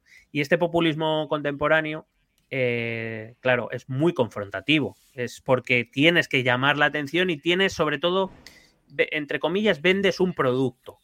Eh, por mucho que estos populismos de izquierdas vayan en contra del capitalismo, al final lo que están haciendo es vender un producto, es mm. eh, vender un líder alrededor del cual gira un movimiento o un partido que es capaz de decirle a esos poderosos que te están jodiendo la vida lo que a ti te gustaría decirles si los tuvieras delante. Independientemente de que tenga más lógica, menos lógica, o de que a veces lo que propones o no tienes ni pies ni cabeza en el mejor de los, en el mejor de los casos, o si lo aplicases tal cual lo estás diciendo, nos iríamos a la puta mierda en el peor. Porque no se hace pedagogía, no se hace desde ningún sitio pedagogía, si, digamos, eh, se venden eslóganes. Y es, un poco lo que hace todo populismo de izquierdas o derechas, pero en el caso de la izquierda, eh, pues eso, ¿no? El, vamos, no sé si recuerdas, después se pasó a la sexta y se pegaba con Inda, Pablo Iglesias, no sé si te acuerdas aquellos debates donde uno le llamaba al uno coletas y el otro le llamaba al otro pantuflo. O sea, quiero decir, muy, muy edificante, todo en líneas generales. Sí, sí, todo hablando, pues eso, de, de, pues de cosas políticas y de sociedad. Pues es un populismo, un populismo que en nuestro caso acaba eh, pues con un partido diciendo que Pedro Sánchez es Hitler y yéndose del Congreso en mitad de la sesión de investidura, o que acaba, y que a mí ya sabes que a mí esto me da muchísima vergüenza en líneas generales, este tipo de cosas, cada vez que el líder, los líderes ya no hacen discursos, hacen zascas y, para, y todos aplaudiendo como si fueran fanses, que a mí me da vergüenza que mis representantes, que, supone, que, se supone que están trabajando para mí y para mis conciudadanos, parezca que estén o se creen que estén en un plato de Telecinco. A mí me da vergüenza, pero es el resultado de esta forma de hacer política que se ha impuesto. La realidad es que a partir del descontento los movimientos populistas han crecido mucho en todo el mundo. Argentina nace a raíz de la crisis de 2001, la de Chávez a raíz de la crisis del petróleo de, los años 90, eh, eh, Correa, bueno, pues ahora mismo no recuerdo, pero vamos, seguro que algo pasó en Ecuador, en, el movimiento indigenista en Bolivia que acaba con Evo Morales en la presidencia, López Obrador que ha llegado a México y no sé cómo, porque López Obrador me parece una persona que él no le llega, le llega para pasar el día y poco más. Quiero decir, al, final, claro, Donald Trump que llega a presidente de los Estados Unidos diciendo que va a poner un muro que van a pagar los mexicanos. No, si, si lo piensas, eh, es, lo que volvemos a lo de siempre. si racionalizamos determinadas cosas, no te las puedes explicar racionalmente. Porque el populismo precisamente pretende que no racionalicemos, que no, que no razonemos, mejor dicho. Es que lo de Donald Trump, madre mía. Lo vivimos aquí en directo. Aquella época. bueno, qué bonito. Gracias. Sí, hombre, la verdad es que no, nos, ha, nos dio cuatro años de gloria de podcast y creo que a lo mejor nos va a dar otros cuatro dentro de poco pero creo que fue uno de los, fue uno de los pocos fallos eh, que hemos tenido a la hora de, decir, oye, mira cómo va a ganar este señor, ¿no? Estaba bastante claro. Y luego, pues mira, la cosa por donde fue. Pues eso. Pues eso. Pues eso, hasta, hasta nosotros nos equivocamos, ¿no? Que no, somos, no somos tampoco aquí, somos solo máquinas. Nos gusta pensar de vez en cuando, eso sí, pero no somos tan Eso es verdad, eso es verdad. Eh, en el año 2015 el kirchnerismo eh, eh, se enfrentó a un problema y es que Cristina Fernández de Kirchner, bueno, Néstor se había muerto en 2010, con lo cual no se pudo presentar a las elecciones. claro, eso también, lo, eso también está, ¿no? Escrito, está en plan, no, si se muere, no, fue, que ya no. Eso fue culpa de Estados Unidos, creo. Eh, y Cristina ha agotado sus dos mandatos y la Constitución repito, no permite a Cristina presentarse un tercer mandato consecutivo. Así que hay que buscar dentro del kirchnerismo una figura que pueda intentar revalidar la presidencia durante cuatro años para que en 2019 Cristina pueda volver a ser presidenta. Ya. Va a ser elegido un tal Daniel Scioli o Scioli, eh, que perdió las elecciones, aquellas elecciones de 2015 con Mauricio Macri. Eh, Scioli era un peronista de izquierdas, pero más moderado, bastante más moderado que Cristina que gobernaba Buenos Aires, que es la provincia, la provincia de Buenos Aires, no la ciudad, la que gobernaba la provincia de Buenos Aires, que es la más eh, poblada de Argentina, y contaba en realidad con bastante buena imagen en el país y, además con, el respaldo del, peronismo popular. En las primarias ganó en 20 de las 24 de las 23 provincias o de las 24 provincias. Y digamos que Cristina se vio, Cristina Fernández se, se vio abocada a respaldarle casi más por, por falta. Claro, uno de los problemas que tiene el populismo tan personalista es que cuando el líder no puede o no está ya para presentarse, es muy difícil que surja una figura para sustituirle. Eh, quizás la único, el único caso que hemos podido ver ha sido un poco el de Maduro con Chávez, que también de aquella manera, quiero decir, hay que recordar que Maduro hablaba con un pájaro. que, también es para verlo, es que, es que da igual donde mires, es que al final da igual donde mires. Pero bueno, y en este caso, en este caso, perdona, los Kirchner al final sí, que era como, su, eh, como el relevo natural de Néstor, ¿no? Cristina, si estaban tan unidos y fomentaban las mismas ideas y tal, ahí sí que el relevo era como muy, muy obvio. Bueno, también hay que pensar que si, Kirchner, si Néstor Kirchner no hubiera enfermado y, muerto, eh, es muy probable que, quiero decir, que no hubiera supuesto un problema. Imagínate que Néstor Kirchner enferma y en el 2007 se tiene que presentar Cristina, por lo que sea. Si Néstor Kirchner se recupera, pues en 2015 se hubiera presentado Néstor Kirchner. O sea, esto es así. Entonces el kirchnerismo hubiera tenido un camino un poco más diferente. Pero en aquella época, eh, digamos, además empieza a aparecer eh, dentro del peronismo de izquierdas, empieza a aparecer una corriente más moderada. En principio este Daniel Scioli parecía que iba a ser la cabeza eh, y, y Cristina Fernández de Kirchner se empieza a dar cuenta de que su figura personal y por tanto eso implica lo que es el kirchnerismo como movimiento, empieza a estar un poco desgastado. Porque sí, es verdad que ha hecho avances, sí que es verdad que se ha ganado la, em, eh, la adhesión de, muchos grupos eh, sociales, pero en 2015 gana Macri. Y no se sabe muy bien si es porque eh, no es Cristina Fernández de Kirchner o porque la gente está cansada del kirchnerismo. Es un poco el problema con el que se va a encontrar este movimiento en 2015 cuando pierde las elecciones. Por supuesto, hay factores que eh, casi nadie cuenta, y es que en 2015 estamos en lo peor de la crisis en Latinoamérica, la peor de la crisis financiera de 2008. Recuerda que Argentina ya viene de la crisis de 2001, es decir, Argentina lleva viviendo en crisis 25 años sin parar prácticamente. Y claro, eh, la realidad es que tras los mandatos de Néstor Kirchner y los dos mandatos de Cristina Fernández de Kirchner, en 2015 Argentina sigue siendo un país con una inflación altísima de en torno al 30%. Nosotros eh, estamos en el, en el 4 y nos parece la puta muerte. Pues imagínate un 30% anual en 2015 y con un déficit fiscal importantísimo. Un déficit fiscal quiere decir que el Estado gasta más de lo que ingresa por impuestos, con lo cual para cubrir ese, déficit la única opción es pedir prestado, es decir, endeudarse. Entonces, claro, el kirchnerismo está muy bien, es fabuloso avanzar en determinados derechos sociales, pero Argentina sigue, o muchos argentinos siguen muy empobrecidos.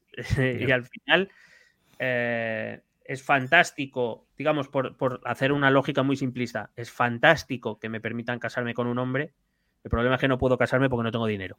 Entonces, gracias por aprobarme el derecho. Es fantástico, de verdad. O sea, no, lo digo con ironía, pero claro, tengo otros problemas que afectan a mi día a día y que no eh, el kirchnerismo, por lo menos en esos 12 eh, eh, años, no había conseguido resolver es más, solo habían empeorado, entre otras cosas, no solo por cuestiones propiamente argentinas, repito, había estallado la crisis de 2008 también a nivel mundial. Eh, y en las elecciones de 2015 le mandan un mensaje a, Cristina Fernández de Kirchner. Vete moderándote un poco. Está claro que le pasa también a, muchos populismos, populismos que prometen mucho, que van a cambiar las cosas radicalmente y a los cuatro años resulta que no han cambiado tantas cosas. Entonces, porque las, estructuras institucionales de una, de una democracia perdón, están hechas para eso, para que no llegue un líder y haga y deshaga su antojo. Eh, el hoy candidato del kirchnerismo, Sergio Massa, que no viene del peronismo, eh, que fue jefe del gabinete de Cristina Fernández de Kirchner, creo, durante su segundo mandato, en aquellas elecciones se presentó también a las elecciones presidenciales y quedó tercera en la primera, quedó tercero en la primera vuelta. Es decir, Massa no es la primera que se presenta y ya estuvo a punto de llegar al balotaje en 2015, repito, cuando el kirchnerismo estaba eh, o podía estar en lo más alto. Em, cuando acaba la legislatura de Macri en 2019, hay que decidir si Cristina se vuelve a presentar o no, porque Cristina puede volver a presentarse en 2019. Y la realidad es que eh, a Macri, que también le puede la economía, a Macri lo echa la economía también. Macri hizo solo una promesa en la campaña de 2015, que solo hizo una promesa, y además esto se hizo bien, bien conocido. Macri dijo, solo voy a hacer una promesa, yo voy a arreglar la economía argentina. En 2019 la economía argentina estaba todavía peor de cómo la había cogido. Repito, no siempre tiene que ver con el gobierno argentino, ¿eh?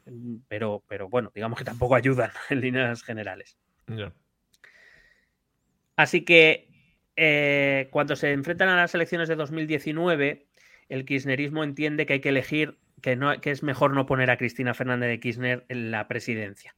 Es una candidata muy polémica, entre otras cosas por otra cuestión que te voy a contar ahora, eh, pero digamos es percibida como poco moderada y si eh, la izquierda argentina, el, peronismo de izquierdas argentino quiere eh, arrebatarle la presidencia a Macri, va a tener que atraer a todos los de centro, a todos los votantes de centro. Así que hay que buscar un perfil un poco más moderado. Y ese perfil más moderado es este Alberto Fernández, que ha sido presidente o que es presidente hasta el próximo día de diciembre. Un hombre que viene del grupo Calafate, uno de los fundadores de lo que podemos llamar kirchnerismo, pero que en 2013 parte peras con Cristina Fernández de Kirchner por varios desencuentros a nivel político y a nivel personal. Eso sí, Cristina se queda a la posición de vicepresidenta, eh, entre otras cosas, bueno, un poco podían ser Pedro y, y Yoli podrían pues ser, por ejemplo. ¿no? un poco alguien que represente un poco más la izquierda más, más radical o, más hacia la izquierda y un poco la izquierda moderada. Alberto Fernández eh, se gana, la, gana, las elecciones en 2019 y se convierte en presidente de, Argentina.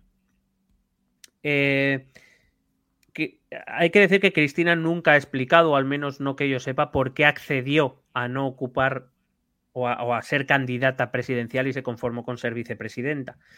Pero digamos que hay algunas razones que, podemos, que pueden ser plausibles y que sí, pues sobre todo dos, que a ver aquí a ti qué te parecen. Vamos, vamos. La primera, la, primera razón es política, es lo que te acabo de explicar. Ah, Las elecciones en primarias de un candidato más moderado, la posterior derrota de 2015, pues parece indicar que, el kirchnerismo, o por lo menos las formas de hacer política de Cristina Fernández, empiezan a ser un poco rechazadas, sobre todo en el electorado más moderado. Em, y que si querían atraerse a esos sectores, pues eh, parecía necesario, sí, escoger a alguien que tuviera cierta relación con el kirchnerismo, con el peronismo de izquierda, pero que fuera más moderado, que fue este Alberto eh, Fernández. La segunda posible razón, que no es excluyente, pueden ser complementarias, es para los malpensados, que no sé si será tu caso. Y es que desde el año 2015, en el momento en que Cristina Fernández de Kirchner deja de ser presidenta de la República Argentina, empiezan a sucederse las investigaciones judiciales contra la propia Cristina por varios casos de corrupción y malversación de fondos públicos, eh, convirtiéndose por lo que sea en un elemento importante de su imagen pública y de la política argentina. Hay que decir que evidentemente tampoco nos es desconocido, Cristina Fernández empieza a usar esto como un arma política en el sentido de las, eh, no voy a decir las cloacas, digo para el lenguaje de los españoles que vamos a entender, las cloacas del Estado van a por mí, están atacando a, la, representante mayor, máxima del pueblo y demás. Eh, bueno, digamos que, y que en 2019 ella decide postularse humildemente como vicepresidenta porque la vicepresidencia otorga inmunidad eh, judicial, que en el caso argentino no se extiende a todos los delitos, pero sí hay una cosa que, por ejemplo, que es lo que ha ocurrido en los últimos años, Cristina Fernández de Kirchner ha sido investigada y ha sido llevada a juicio, pero mientras sea vicepresidenta no puede ser detenida. Vaya. Eh, es decir, ella puede hacer vida normal y puede preparar su defensa desde fuera de la cárcel. No hay opción de, ni de arrestarla ni de meterla en prisión provisional o en prisión preventiva. Por cierto, eso se le acaba el 10 de diciembre, no sé qué pasará. Te iba a decir, claro. No, porque no está ahora, o sea, no postula en ninguna de las listas como posible candidata a nada. No, entre otras cosas porque eh, si Cristina Fernández se presenta como, como candidata a presidenta o vicepresidenta, eh, ya te digo yo que, vamos, mm, mi ley salga el 60% del voto en la primera ronda. Ya te lo digo. Em, no, no, no, se presenta, vamos, porque sería un suicidio político para, para, el kirchnerismo, es una figura ya lo suficientemente polémica, que además ya no es solo cuestión de que está siendo juzgada, es que Cristina Fernández de Kirchner ha sido condenada a seis años de prisión por administración fraudulenta.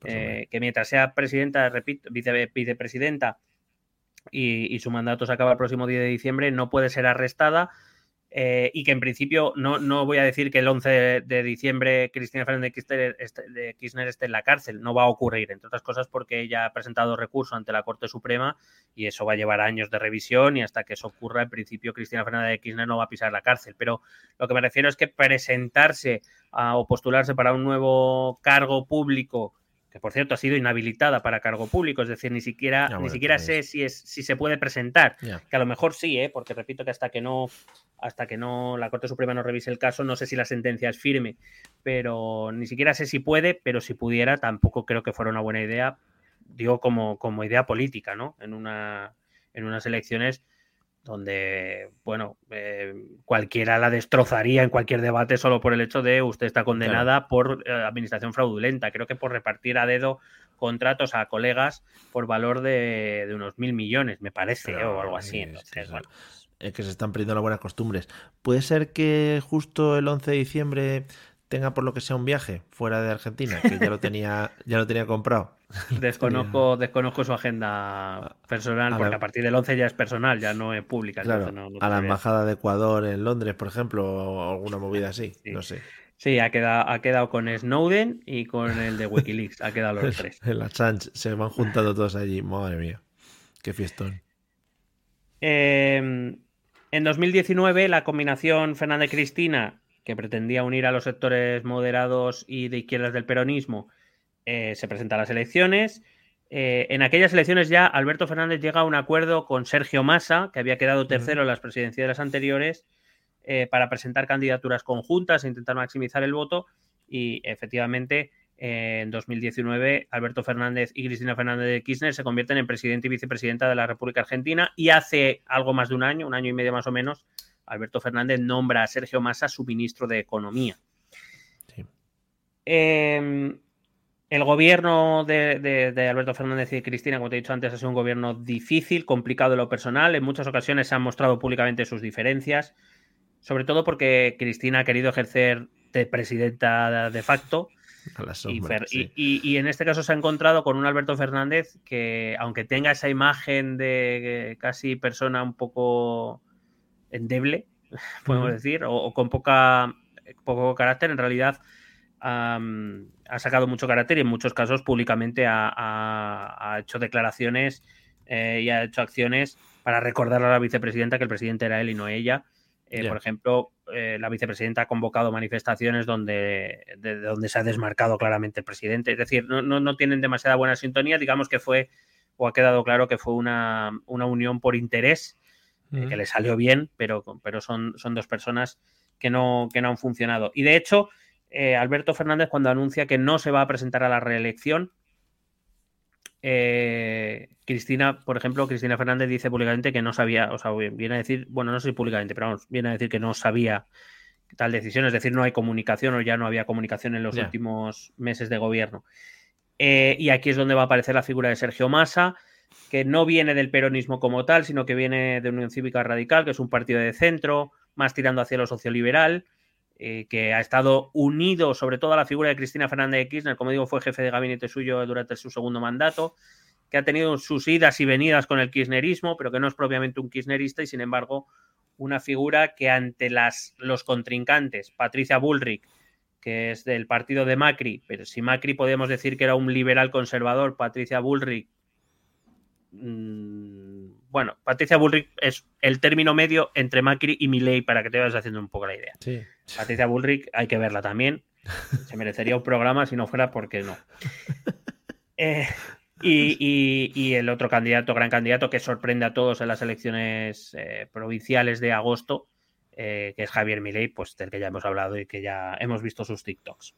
Entonces, digamos, Sergio Massa se convierte en el candidato respaldado por el kirchnerismo para huir precisamente de la figura de Cristina, condenada a seis años, eh, y para, intentar afrontar desde posturas más moderadas a dos candidatos. Repito, Patricia Bullrich es, digamos, dentro del movimiento conservador o de, digamos, de, entre lo que sería, eh, no está bien, pero bueno, para que lo entendamos aquí en España, lo que podría ser el PP, pues, digamos, Patricia Bullrich podría ser una derecha muy derecha, No quiero hacer comparaciones de nombres, aunque todos somos pensar la misma persona.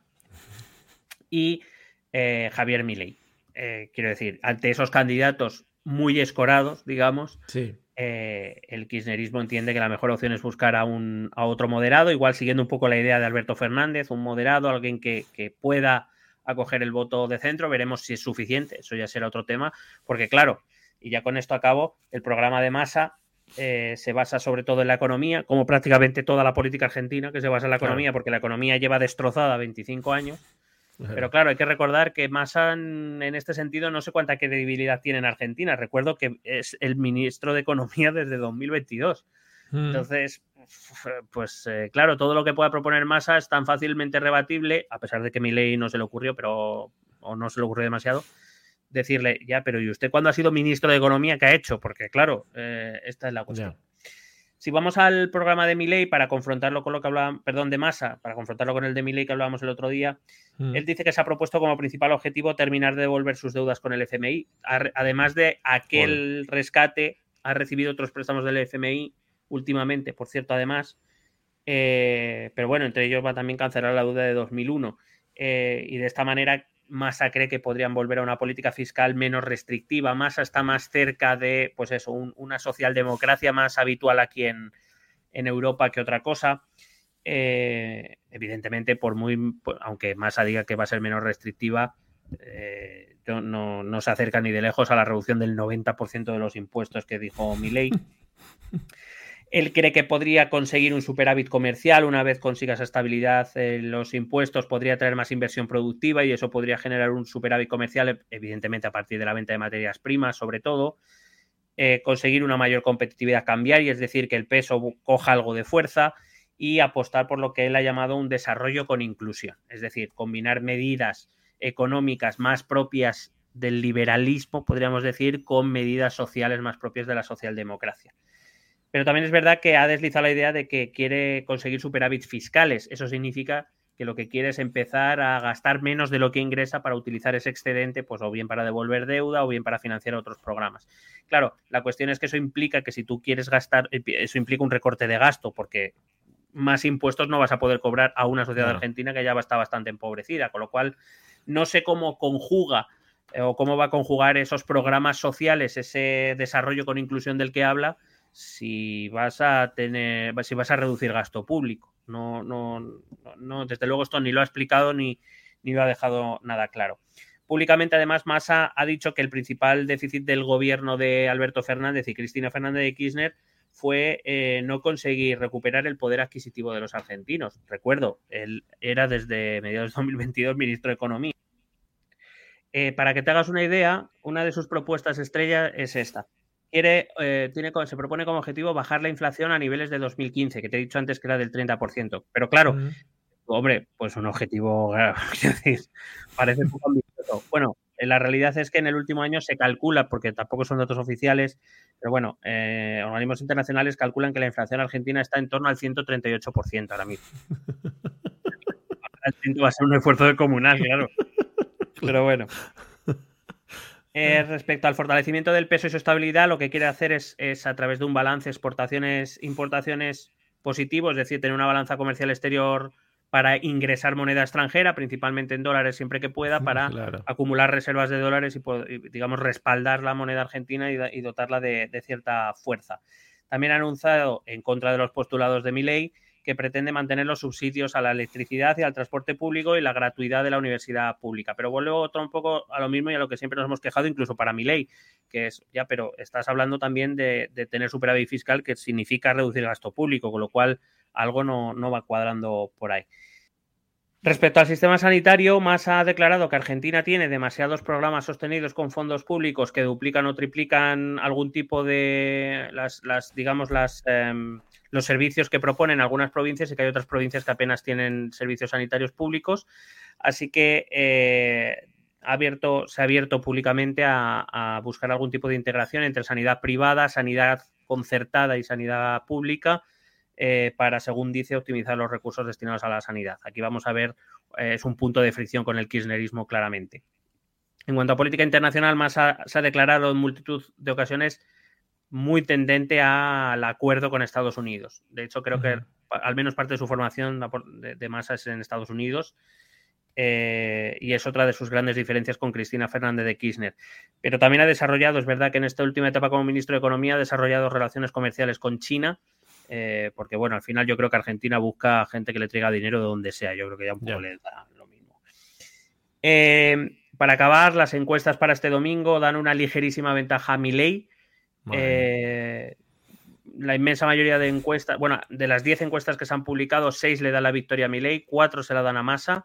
Solo en una le dan victoria a Milei por cuatro puntos, es decir, las demás están dentro del margen de error, o sea que vete a saber. También hay que decir que esto que te acabo de contar no vale para absolutamente nada porque para la primera ronda las encuestas no dieron ni una. O sea que, bueno, eh, te lo he contado más a modo anecdotario que, otra, que otra cosa. Eh, bueno, eh, por ejemplo, ya te digo, para la primera vuelta a Milei le dieron un 35% del voto y ganador y quedó segundo con algo menos del 30% y Massa quedaba segundo con el 29% y acabó con un casi 37%. O sea que bueno, mm, tampoco se se firme mucho de las encuestadoras argentinas. En cual, bueno, ni de ninguna, porque últimamente llevamos una racha mala mala. Eh, que se lo digan a. Que se lo digan al del. Al de. ¿Cómo se llama el nuestro? El, el que hace las encuestas, que no se las cree ni él. Ahora no me acuerdo. Tezanos, Tezanos, que se lo digan a Tezanos, el del CIS. Y nada, pues esto era un poco lo que te traía para hoy. No sé qué te ha vale. parecido. Sí, te quiero hacer una última pregunta, así un poco para cerrar a modo de conclusión. Em, ¿Se podría decir que el kirchnerismo es un movimiento que tiende a desaparecer con la salida de Cristina Fernández de Kirchner, en este caso de la, de la política argentina, o, que va a evolucionar y, y, entonces tendremos que ponerle otro nombre diferente, pero manteniendo unas ciertas bases? El problema o la cuestión está aquí en saber es qué va a pasar con Cristina Fernández de Kirchner. Quiero decir, mm. si Cristina Fernández que desaparezca de la primera línea política no significa que Cristina Fernández de Kirchner no siga teniendo influencia. Y esto hay que tenerlo en cuenta porque, por ejemplo, aquí lo hemos visto también con Felipe González o con José María Aznar. Son personas que ya llevan fuera de las instituciones mucho tiempo y, sin embargo, siguen teniendo influencia en determinados espacios políticos. Eh, pero sí parece claro que si Cristina desaparece de la primera línea o empieza a perder influencia, o el movimiento se transforma en otra cosa o, aparecerá otro nuevo que ocupe ese espacio, porque es verdad que el kirchnerismo sin los Kirchner va a ser complicado de, mantenerse, igual que mantener el trumpismo sin Trump. o, igual que iba a ser difícil mantener el franquismo sin Franco, quiero decir. Al final, cuando cosas como el peronismo, que sí que han. Pero bueno, claro, el peronismo sobrevive, claro, pero es que el peronismo de ahora no tiene nada que ver con el peronismo de Perón, de hace 70 mm. años, como es lógico, quiero decir, o de 80 años, como es lógico. Cuando los movimientos son tan, tan, tan personalistas y además no están sujetos a una estructura política, porque es lo que te he dicho, el felipismo sigue existiendo, el andarismo sigue existiendo, pero digamos hay estructuras políticas sólidas a su alrededor. Los partidos en Argentina no son así, entonces eh, si, el si, Cristina Fernández de Kirchner acaba entrando en la cárcel o acaba desapareciendo de la escena política, aparecerá, yo que sé, alguna variación, alguna variante de este kirchnerismo, pero que venga por otro lado, que venga, por supuesto, eh, lanzando proclamas de, limpieza y de lucha contra la corrupción, porque esto ya es así, esto lo vemos para separarse precisamente de Cristina Fernández de Kirchner y lo llamaremos, pues, como se llame el líder o la líder que, que dirija ese partido o que invente ese partido. Guay. Eh, por lo que sea, no, no, se habla mucho del marianismo, ¿no? Por, lo menos en el ámbito político español. Es decir, si acaso en otros ámbitos, pero no. Bueno, pero se habla en la intimidad, el, del rajoyismo. El, rajoyismo. Que es, básicamente, que es básicamente quedarte mirando como las vacas miran a los trenes pasar. y hablar, y hablar raro. Y hablar raro. Efectivamente. Y correr monger. Andar, andar monger. Eso, es, es, como el anarismo, que es hablar en catalán, pero solo en círculos cerrados, no, claro. al público no. Bueno. Y, en inglés con acento tejano. hombre, estábamos trabajando en ello. Eh, pues nada, quedaremos atentos este fin de semana a ver qué sucede en las elecciones argentinas. Eh, sorprendería mucho la victoria de Milei. Tendría no, no, no. No, vale. No, no. Vale, vale.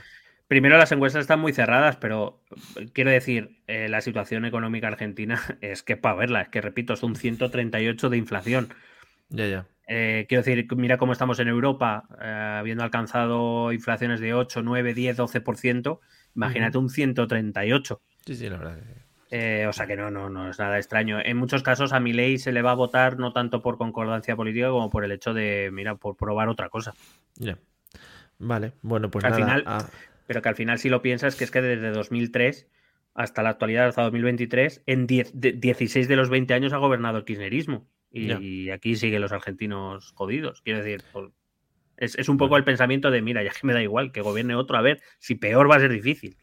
De perdidos al río, efectivamente. Pues nada, a ver qué tal les salen las pruebas, a ver cómo va y seguiremos un poco de cerca a las elecciones, como hacemos siempre, porque no lo sabéis, pero nosotros tenemos un ojo puesto en todas las elecciones que pasan en todos los países ahora mismo del planeta Tierra. Eh, y Miguel, pues todo el rato está viéndose debates y cosas. Es- eres como el Maldini un poco de la política, ¿no? Te grabas los debates y luego te los ves en diferido. Sí, y luego hablo en, también en la intimidad, pero hablo de, por ejemplo, del, del candidato del centro izquierda de Georgia, que me gusta mucho cómo, cómo va por la banda. Por ejemplo, por ejemplo. Claro. Qué bien en el debate, cómo ha afrontado la parte económica, ¿no? El de Sí. Trinidad y Tobago, ¿no? Por Sí. ejemplo. Este fin de semana, además de las elecciones argentinas, tengo las elecciones locales de Bitsanice en Polonia, que me encanta. Hombre, tienen un movimiento y una frescura, bueno, a tanto en el- la temperatura como en, como en la forma de actuar. Bueno, pues nada, eh, tenéis cualquier duda sobre cualquier elección que surja en cualquier localidad, ya no solo nos centramos en países, sino en localidades incluso, pues adelante, nos la podéis hacer. Y ya esto lo hilo con los métodos de contacto, que es donde nos podéis mandar esas preguntas o las mierdas varias que queráis enviar. Escucha nuestros métodos de contacto. Puedes escribirnos un correo electrónico a la dirección esto también es Si lo prefieres, puedes buscarnos por Facebook o Twitter a través del nombre ETE Política. Nos encontrarás en YouTube, donde colgamos las grabaciones de todos los episodios. Y si necesitas un contacto más cercano, únete a nuestro canal de Telegram. Busca el enlace en nuestras redes sociales. Toda esta información y mucha más la puedes completar a través de nuestra página web www.estotambiénespolitica.com. Porque tú también formas parte de Esto también es política.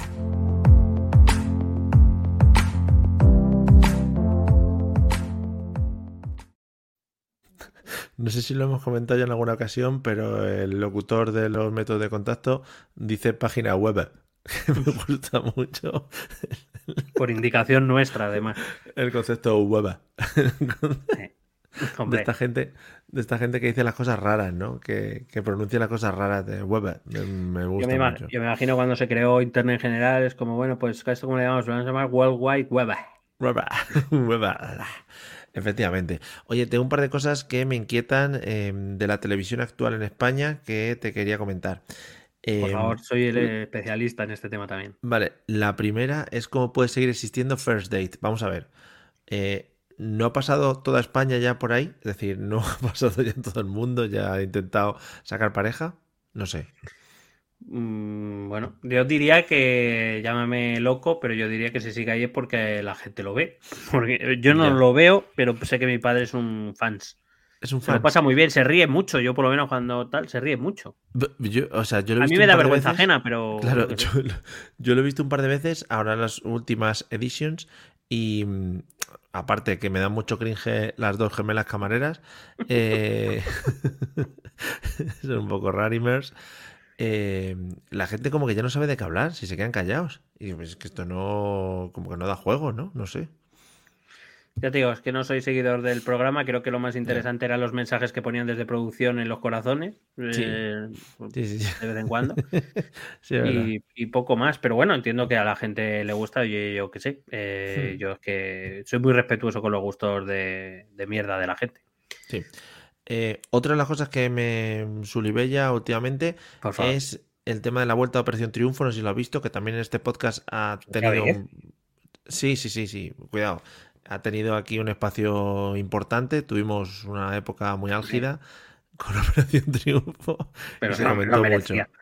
Claro, bueno, pues eh, lo que me extraña y lo que me lleva a pensar cosas raras es que se lo han llevado a Amazon. Es decir, ahora se va a retransmitir a través de Amazon. Ah, pero Eh, esto ya salió hace tiempo, ¿no? Sí, sí, pero ahora va a empezar. Ah, vale, O sea, vale. Esto es Vale, una vale. movida que lleva mucho tiempo y ahora va a empezar. Eh, ¿Qué será lo siguiente? O sea, ya lo siguiente es que ya te lo den con un pendrive, al que quiera verlo, levantan la mano, te lo llevan a tu casa, ¿no? O sea, ya... Creo que estará disponible en Emule para descargar. te tienes que bajar en emule, bueno, buscarlo en un torrent, ¿no? Perdido. Igual te bajas a Operación Triunfo, pero es otra cosa, ¿no? Operación Triunfo. Bueno, una movida. Igual es Operación Te Triunfo. Operación Mela Triunfo, cosas así. Sí, sí. Movidas de esas. Eh, bueno, eh, Operación, Triunfo con dos, a lo mejor también puede ser. Joder, ¿eh? Si no soy bisbal porque tengo este microfonaco, a lo mejor puede ser. claro, que hay muchas opciones. Efectivamente. Joder, qué buena esa. Bueno, oye, si por lo que sea te flaquea el tema del profesorado, eh, haciendo nombres, marketing para películas porno, pues mira, oye, puedes tirar por ahí. Sí, sí, sí. guionista, guionista, guionista de películas. Joder, buenísimo. Hmm. Y lo último, no sé si has visto el programa este de Radio Televisión Española, de la 1 concretamente, eh, que se llama El Conquistador. No sé si te suena.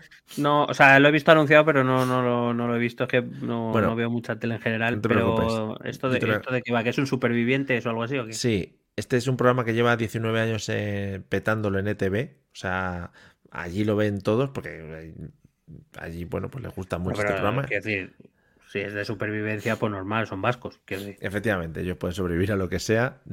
Igual es que llevan 19 años los mismos, porque llevan sobreviviendo los mismos los protagonistas. Pues yo no lo había visto en profundidad, no sabía por qué lo petaba tanto, pero es un programa en el que, además de tener que sobrevivir, tienes que lidiar con que los presentadores te traten mal. O sea, te tratan muy mal. Eh, los presentadores son la Raquel Sánchez Silva esta y el es que no se me llama Julián bueno el presentador vasco que lo presentaba en la ETV no y entonces a la vez que te hacen pruebas muy asquerosas como que ellos como no llegan al insulto pero como que te humillan ahí pero en plan pero pero no lo estás intentando, es que eres un vago, es que no sé qué. Yo, chico, bueno, pero tampoco hay que pasar. Podemos decir, y lo conectamos con Operación de Triunfo, eh, podemos decir que es la reencarnación polite de Risto Mejide. Y no Digo tan polite, por lo ¿eh? que no insulta, porque Risto Mejide sí que decía burradas, pero. Sí, sí, pues no, no tan polite, ¿eh? O sea, son, son un poco desagradables. O sea, a mí la Raquel Sánchez Iba no me caía ya muy bien, de primeras. un saludo, Raquel. También una movida que tiene por ahí. Eh, la que no, hablaremos todavía. Em, otro programa. Y el, y, el, y el otro es un borde, es un tío borde, pero que no sé, le falta escupir en la boca. Y en plan, no merece vivir, es un superviviente asqueroso, no sé, no sé, una cosa muy rara. Em, bueno, pues nada, ya. La verdad es que me ha generado curiosidad, que lo mismo ahora sí que voy a ver algún capítulo o algo. El otro día me lo estuve viendo hasta la una de la mañana, no te digo más. Luego al día siguiente, al día siguiente eh, no era persona, era un mueble del Ikea. O sea que, pero bueno. Bueno, pero mereció la pena. Lo disfruté, lo disfruté, lo disfruté. Así que nada. ¿Qué te voy a decir antes de irnos? Eh, como has hablado de, Operación Triunfo y demás, sí. Em, esta mañana no sé muy bien por qué ha llegado el tema este en clase, eh, pero he hecho una reflexión, he llegado a una reflexión que quería compartir contigo. Oh, sí, sí. ¿Puede ser Aitana Ocaña? Cuidado.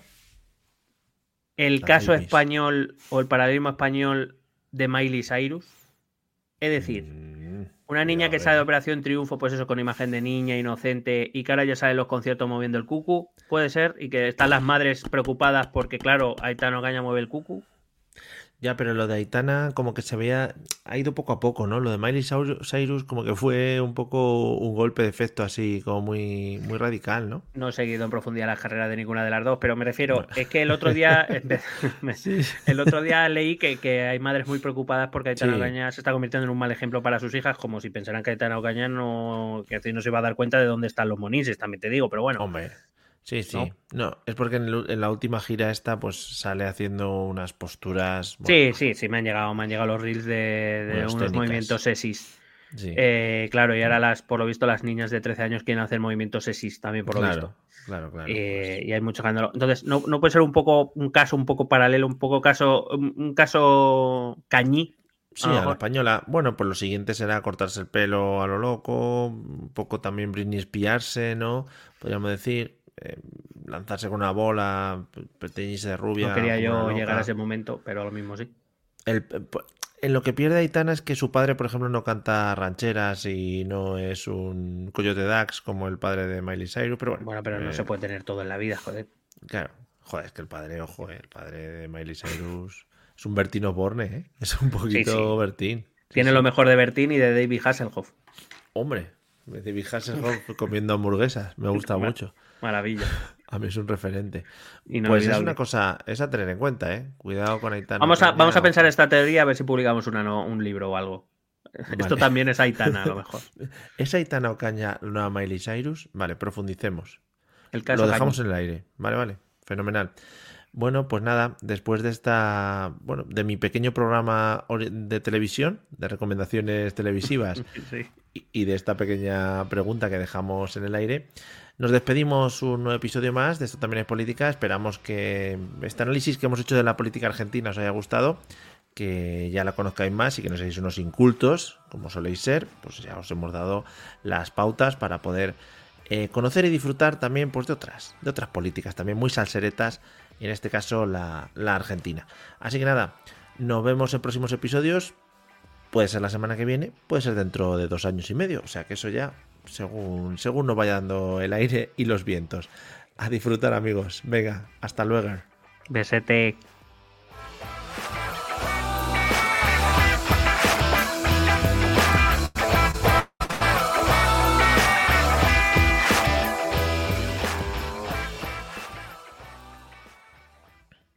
With the Lucky Land slots, you can get lucky just about anywhere.